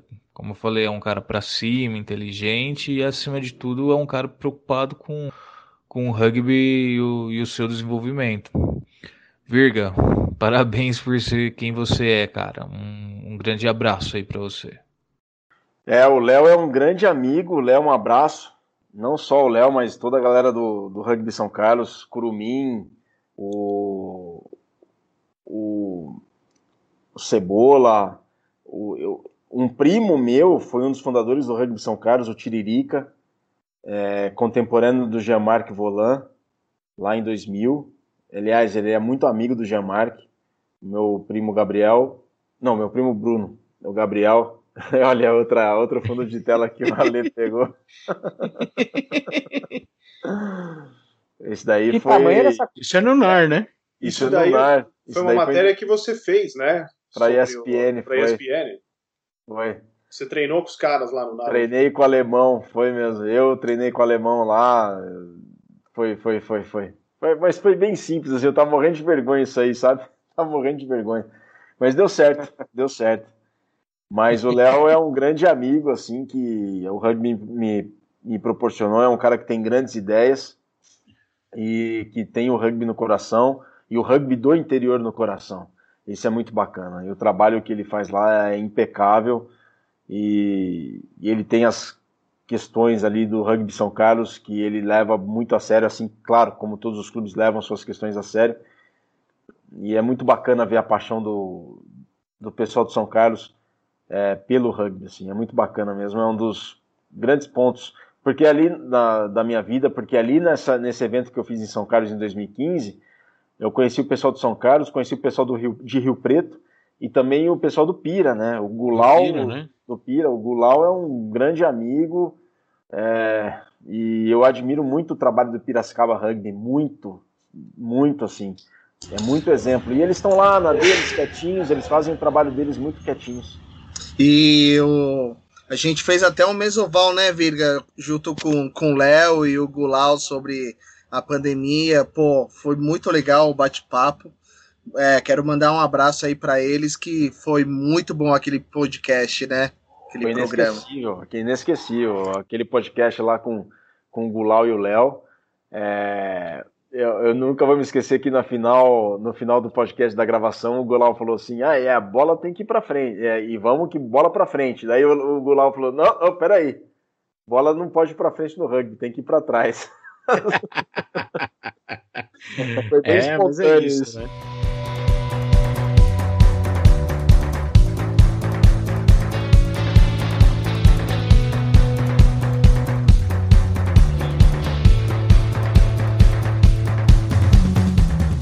E aí, você entrou para o mundo da comunicação, como você falou, lá na, na Band Esportes, né, com, com o Ivan Zimmerman, né, que ele te, te aconselhou, né, aí você foi atrás lá do curso de radialista, conseguiu DRT, aquela coisa toda, e aí você começou a participar de, de alguns momentos, você inclusive lá no Sul, você teve aquela, aquele momento lá do do Cultura de Rugby, né? Isso. Fui lá para o sul, né? Morei lá em Porto Alegre por dois anos. E aí lá em Porto Alegre eu, como eu mudei de cidade, eu tive que me afastar das funções de comunicador aqui, que eu era, eu estava fazendo comentários no Sports Plus sobre a National Rugby League, né, da Austrália. Uhum. E aí eu fui para Porto Alegre e fiquei longe, mas fiquei longe, não podia mais fazer esse trabalho, mas aí eu pensei comigo assim, puxa, eu podia continuar isso de alguma maneira. E aí eu mandei e-mail para umas 5, 6 rádios webs. Agora o Ale coloca um outro fundo de tela que eu tô com o grande Antônio Martoni num programa da, da Copa de 2015. no Scrum, né? No Scrum da Copa de 2015. Martoni tá novo aí e tá gordo. Eu... Comendador. Comendador Antônio Martoni tá, tá, tá, tá gordinho aí e tá com cabelo ainda preto. Hoje ele tá com cabelo branco, tá estiloso, o Martoni. Minha mãe tá apaixonada pelo Martoni, pra você ter uma ideia, assim. Falou, não, o Martoni tá bonito. Grande Martoni. E aí o... E aí eu... Ah, vários... deixa, deixa eu fazer um parênteses. Ah. É, o Martoni e um dos nossos participantes da mesa estão contentes aqui com com o novo espaço, né, do do, do, do Band, ah, né? Sem dúvida, alguma, sem dúvida alguma, não tenho dúvidas disso, né? Que é um espaço lá na zona sul do, de São Paulo, no o Ale Ele vai... Tá... Não tô sabendo de nada, cara. O Ale não tá sabendo, cara. Não tô sabendo o que que é. Caramba, Ale, você vai conseguir ir até pro campo do Band de, de bicicleta até. Onde que é o novo campo do Band? É ali na, na água espraiada, né, Cole? É. Na água espraiada ali perto do, do, do aeroporto. Ah. Dá, dá pra ir, dá pra ir, dá pra ir. Dá pra ir, né? Ah, dá. Não sei se eu chego, mas. Você não tem, você não tem, você não tem que passar ali da da Bandeirantes ainda, né? É bem antes. Caramba, não sabia dessa não. Parabéns pro Band aí. E que venha para a primeira divisão, né? então, Vigílio, retomando. É, depois aí eu mandei os e-mails lá para as várias, várias rádios webs de Porto Alegre e teve um e-mail que voltou para mim, que era do Rogério Barbosa da Rádio Estação Web, e ele gostou da ideia de fazer um programa sobre rugby. E aí, em 20 de setembro de 2013, a gente começou o Estação Rugby Clube, que foi um programa que durou 120 edições na Rádio Estação Web, mais de dois anos. Eu tive presente em 88 dessas edições. E dentro da, do Estação Rugby Clube surgiu em 2014 o quadro Mesa Oval. Desculpem, o quadro Mesoval, que era um quadro de entrevistas dentro do Estação Rugby Clube. E aí, em 2015, eu volto para São Paulo, começo a, a, atuar nos comentários da Copa do Mundo de Rugby de 2015, e aí a história do Mesoval que a gente contou no episódio passado, né? Isso. E eu vi o programa do Thunder, e do programa do Thunder surgiu a ideia de ter o Mesoval como num formato podcast, que foi o que aconteceu a partir de janeiro de 2016. E aí, né, a gente, a gente não teve um depoimento do pessoal da Central 3 no programa passado, mas a gente tem aqui um depoimento sobre o Mesoval e sobre você, Virgílio. Escuta esse cara aí. Vamos lá. Salve galera do Mesoval, aqui é o Matias Pinto, da Central 3. É, tive a felicidade de conhecer o Virgílio por conta do podcast lá desde o começo de 2016. As primeiras edições eu ainda estava de licença paternidade, mas fui é, acompanhando o processo pouco a pouco e foi uma grata surpresa na minha vida é, ter essa oportunidade de conhecer um cara tão bacana quanto o Virga que me ensinou muito, compartilhou muita coisa. Costumo até brincar com ele que um dia ele vai ganhar o Oscar de melhor roteiro original, porque cada hora ele está num lugar diferente do mundo aí, é, e sempre ele traz alguma lembrança para a gente aqui da Central Face. É, um cara com um coração enorme, é, já deu até uma bola de rugby pro, pro meu filho. É, e tenho agora um carinho muito grande por essa modalidade, muito por conta desse contato que eu tive com o Virga, que me ensinou muito sobre o universo que vocês conhecem tão bem. Então fica aqui meu saludo para o Virgílio e para toda a equipe é, da Mesoval. Matias é um exemplo para mim. Eu não conheci o Matias porque na altura ele estava de licença paternidade do Martim Cazu Realmente, eu me lembro que eu só fui conhecê-lo depois. E a Central 3 é um, é um manancial de inspiração é, pela, pela maneira como eles. pelo posicionamento que eles têm para algumas questões sociais muito delicadas para o Brasil e pela maneira como eles nos recebem também. É, é, é, de uma maneira muito aberta, muito agradável e a gente se sente em casa. Então, assim, Matias, Chico, Leandro e a mim, muito obrigado mais uma vez pela confiança que vocês têm no Mesoval. É uma parceria que já vai para cinco anos em janeiro de 2021 e que me deixa muito feliz. Eu tenho, eu tenho bastante orgulho e eu quero agradecer, aproveitar a oportunidade de agradecer ao Ale, ao Muralha, ao Chitão, ao Cole, pela confiança que vocês tiveram no Mesoval, em continuar no Mesoval, porque, bom, eu quero agradecer, simplesmente agradecer, sem entrar em detalhes. Obrigado. É, mas a gente, a gente agradece. E aí, o Vigílio, eu vou te fazer uma pergunta. Olimpíadas de 2016, Mundial Sub-20 de 2019 ou PAN de Lima de 2019? Estou fazendo para você essa pergunta porque assim, você é, é locutor. Né? Você é, faz locução em estádio, faz animação, fez vários jogos do Brasil aqui, da seleção brasileira de rugby. Mas você, cara, você teve a oportunidade de ser locutor nesses três grandes eventos. Qual desses três te emocionou mais? Ou se tiver um que te emocionou mais do que esses três, conta aí pra gente. Teve um que me emocionou mais que esses três. Se você me perguntar qual que é o mais importante dos três, eu diria que nenhum dos três. O mais importante para mim sempre vai ser o próximo que eu vou fazer, porque vai ser um diferente, vai ser um novo, então vai ser um torneio que eu vou ter que fazer de uma maneira diferente. Então, para mim, o mais importante sempre vai ser o próximo. Só que tem um que me emocionou muito mais. Foi o primeiro.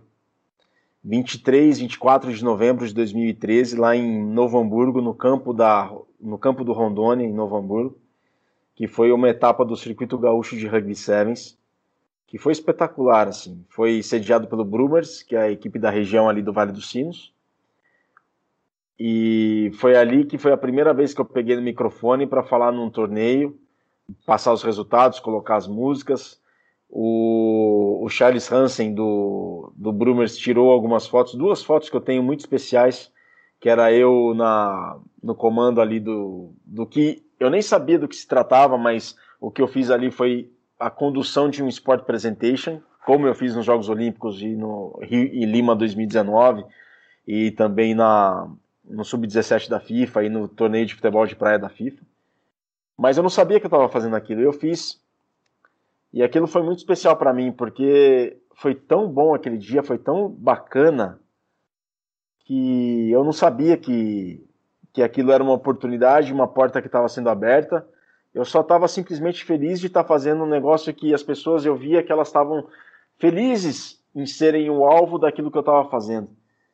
E aquilo me satisfazia cada vez mais. E eu nunca vou me esquecer do Carlitos Baldassari, ele, eu não sei por que, que o Carlitos estava. Ah, o Carlitos, claro, Carlitos treinador do Farrapos. É porque hoje eu associo o Carlitos ao Curitiba, né? Mas é verdade, o Carlitos é, é Farrapos. O Carlitos olhava para mim assim, ele passava do lado da mesa. Você tem que fazer isso, cara. Você tem que fazer isso, cara. Aquele sotaque uruguaio, né? Você tem que fazer isso, cara. Você tem que fazer isso. E e eu ficava, putz, o Carlitos falando isso, né? E o Carlitos jogou Copa do Mundo, né? Foi seleção do Uruguai não sei quantos anos. E, puxa, e eu nunca tinha pensado em fazer aquilo. E aquilo eu fiz, aquilo tem um lugar no meu coração para mim, tem um lugar especial. É, eu me lembro uma vez que o Ale perguntou. Eu, eu me lembro uma vez que a gente tem uma transmissão da WR4 no Serete. É. E tem uma foto que eu não sei quem tirou essa foto. Eu acho que foi. Ou deve ser o do o fotógrafo do Pasteiro, ou talvez da Poli, né? Isso, é um dos dois. E a foto tava você, tava o, o Alê, tava o Tom, tinha mais alguém e eu. Chitão. Eu tava. Então, o Chitão. É, porque eu pensei que o Chitão pudesse estar do outro lado do campo. Eu acho essa foto absurdamente maravilhosa, assim, sabe? porque pega a, a, transmissão do jeito que ela é de fato, pega o, o rugby do jeito que é, sabe, Num, sem cerimônia, sem protocolo, sem conforto, é o, aquele momento escancarado, sem tanta é... O que a gente costuma falar, né? A, a gente... nossa cabine, né? A nossa cabine. Ali, ela é original, sem tirar nem por nada. É, mas é. É isso aí, Virgílio. Mais alguma pergunta aí, senhores? Porque estamos caminhando pro, pro finalmente do nosso mesoval. Mesoval. Bom, eu, eu tenho uma, uma perguntinha assim pro, pro Virga. Eu, eu denominei essa pergunta como a pergunta Virgílio Neto. E aí eu vou fazer essa pergunta para o Virgílio Neto. Eu já até sei qual pergunta que vai ser. Virga, você tem algum arrependimento? Sabia. Não, eu, eu não tenho. Eu não tenho arrependimento. Às vezes eu me pego assim, puxa, devia ter feito isso, devia ter feito assim, devia ter feito assado, mas aí você pensa, puxa, se eu tivesse feito do jeito que eu achava que eu deveria ter feito, talvez aquilo não poderia ter acontecido. Então, não me arrependo de nada, não. Acho que é, valeu tudo, tudo vale a pena tudo acrescenta, todo, toda má experiência acrescenta, toda boa experiência também acrescenta, tudo aquilo que você experimentar acrescenta. Se não deu certo, volta atrás, se deu certo, continua. Sabe, tudo é válido, tudo é muito válido, tudo nos ensina alguma coisa. E, e assim, É, gosto de compartilhar, gosto de partilhar, gosto de ter vocês por perto, porque eu sei que é, a união faz a força, dispensando todos os clichês. Então, gente, eu, eu sou feliz desse jeito e não acho que tem que ter o controle de tudo. Tenho ciúme pelo que eu faço, sim, eu gosto de fazer um negócio bacana, gosto sim, mas não tenho ciúme de ter o controle das situações, de ter o controle de tudo, de ter o controle da, da, das informações. Eu acho que eu só quero que as coisas sejam partilhadas e, e que todos desfrutem do mesmo processo. Eu ainda preciso aprender muita coisa, tem muita coisa pela frente, tem muita coisa para ser feita, tem muita coisa para se aprender, tem muita coisa para se fazer. E eu acho sempre que o melhor sempre vai estar por vir. É isso aí, Virgílio. Essa, essa é a sua história, um, uma, uma pequena história, mas assim, cheia de, de movimentações, cheia de conquistas, cheia de. É, eu acho assim, é cheia de exemplo para quem quer seguir aí um, um um caminho, né? Eu acho que aqui, acho que o Mesoval a gente sempre. Acho que a, a, a grande fortuna do Mesoval é poder mostrar caminhos no rugby, né? Seja dentro de campo, seja fora de campo, seja no microfone, seja carregando água, né? A gente já trouxe bastante gente que trabalha até por, por desenvolver projetos para rugby de base. Então eu acho assim, tá aí mais uma história dentre tantas outras, mas assim, é que a gente tem a honra de estar tá perto dessa história, né? Eu acho que a gente tem a honra de estar tá perto da sua história. Ah, pô, Ale, aí você estragou, cara. Ah, Ale, aí não, né? Pra inspirar o Cole. Pô. Ah, que pô, pô cara, você vai colocar pra, pra me inspirar, cara? Mas assim, é, é, a gente agradece a, a, a, vamos dizer assim, a sua, o seu movimento inicial no, no Mesoval, né? Por você, vamos dizer assim, por você ter concebido, né? E, e a gente tem a honra de participar disso tudo. É, e como tudo que é bom dura bastante, né? Porque a gente já está aqui um bom tempo aqui contando a sua história, né, Virgílio? Uma hora a gente tem que parar, né?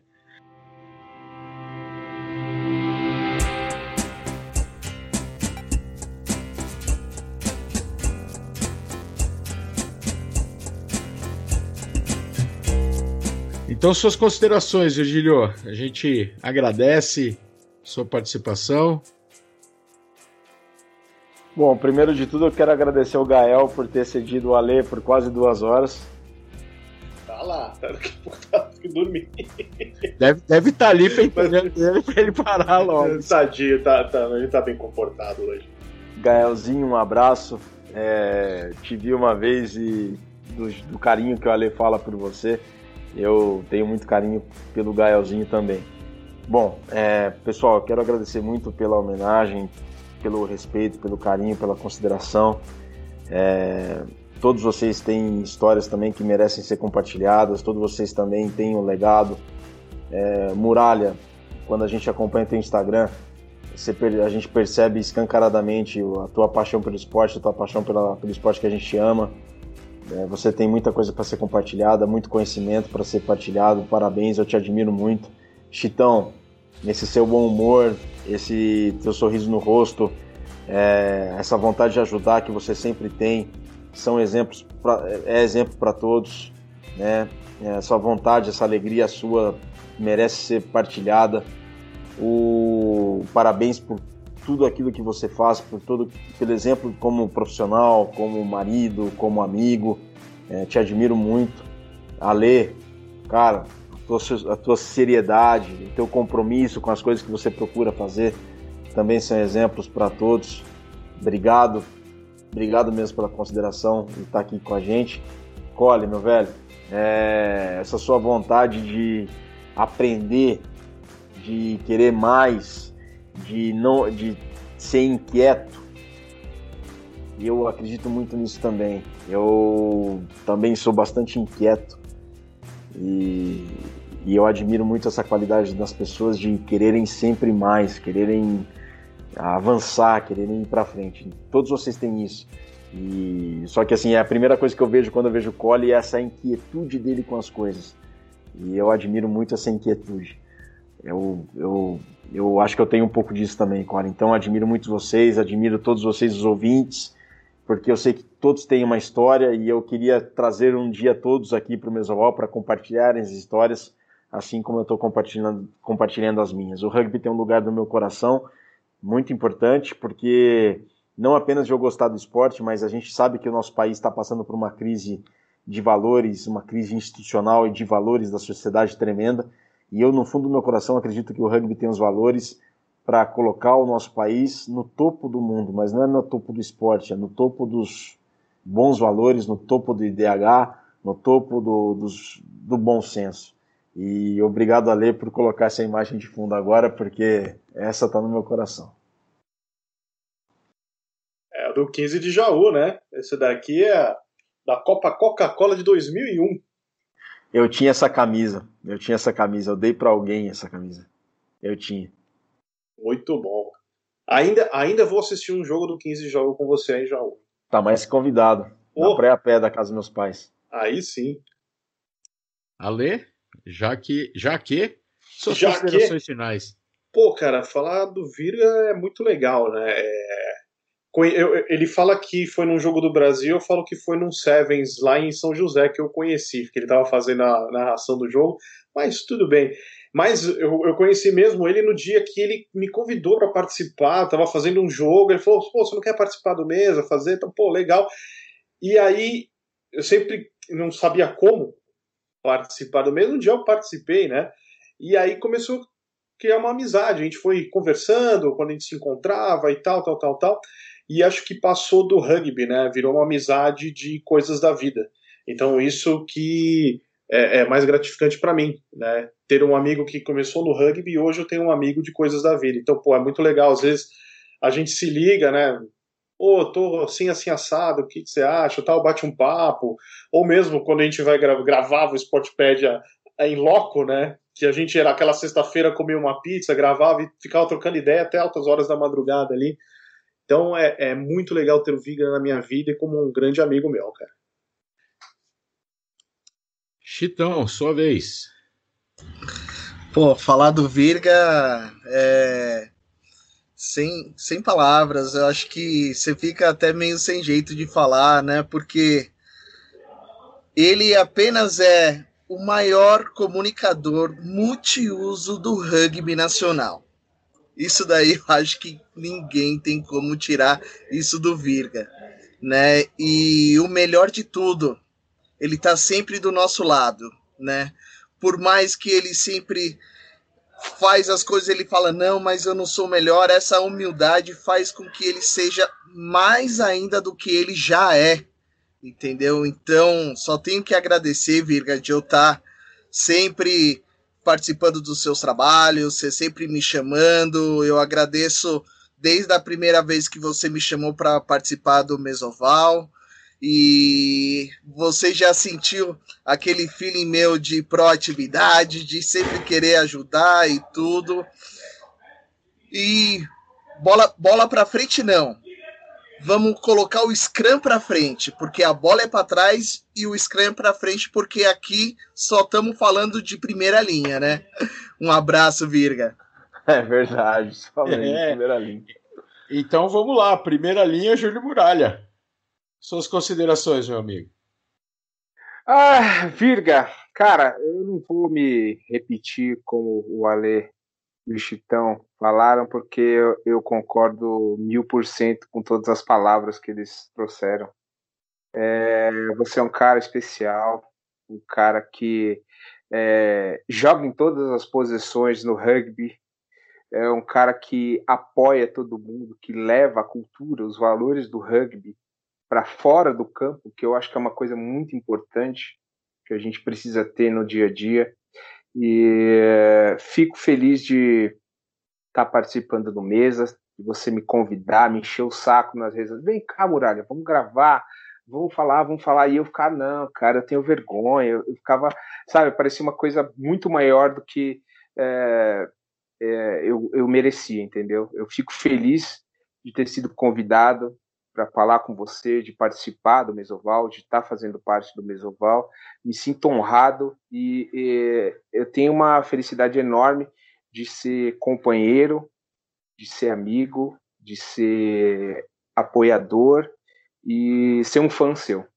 É, espero que é, a gente se fale mais, converse mais, que tenha todos esses valores, tudo que você faz para todo mundo, não só dentro do rugby, mas para o esporte, para a vida e para tudo, cara. É um prazer e é uma honra ser seu amigo. Muito obrigado, Virgílio. É, Virgílio. Esse foi o Mesoval 201 com o entrevistado e entrevistador Virgílio Neto, aqui do Mesoval Agradecemos a você, ouvinte, a sua paciência, a sua participação e continue sempre conosco, porque esse foi o 201 e muitos outros virão. Saudações ovaladas e até a próxima.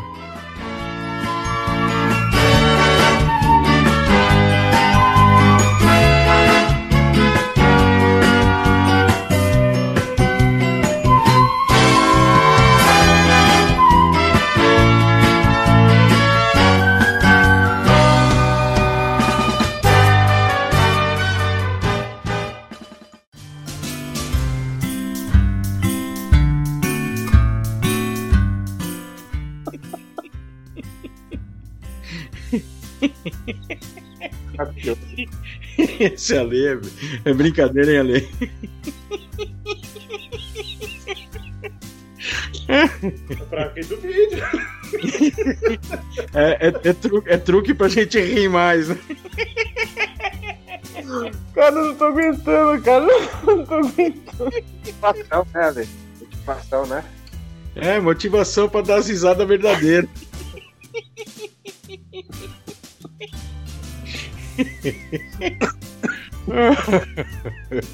ai. ai, ai. Ah. Finado o momento de descontração aí, hoje, hoje nós vamos dar trabalho. Esse programa vai dar trabalho pro, pro, pro Chitão editar. Eu acho, eu acho que o Chitão tinha uma pergunta pra você.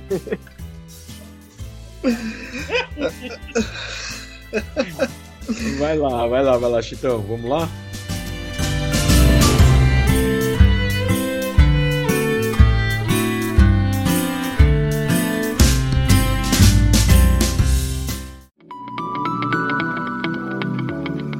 Esse programa que você acabou de ouvir tem a produção da Scrum Prod.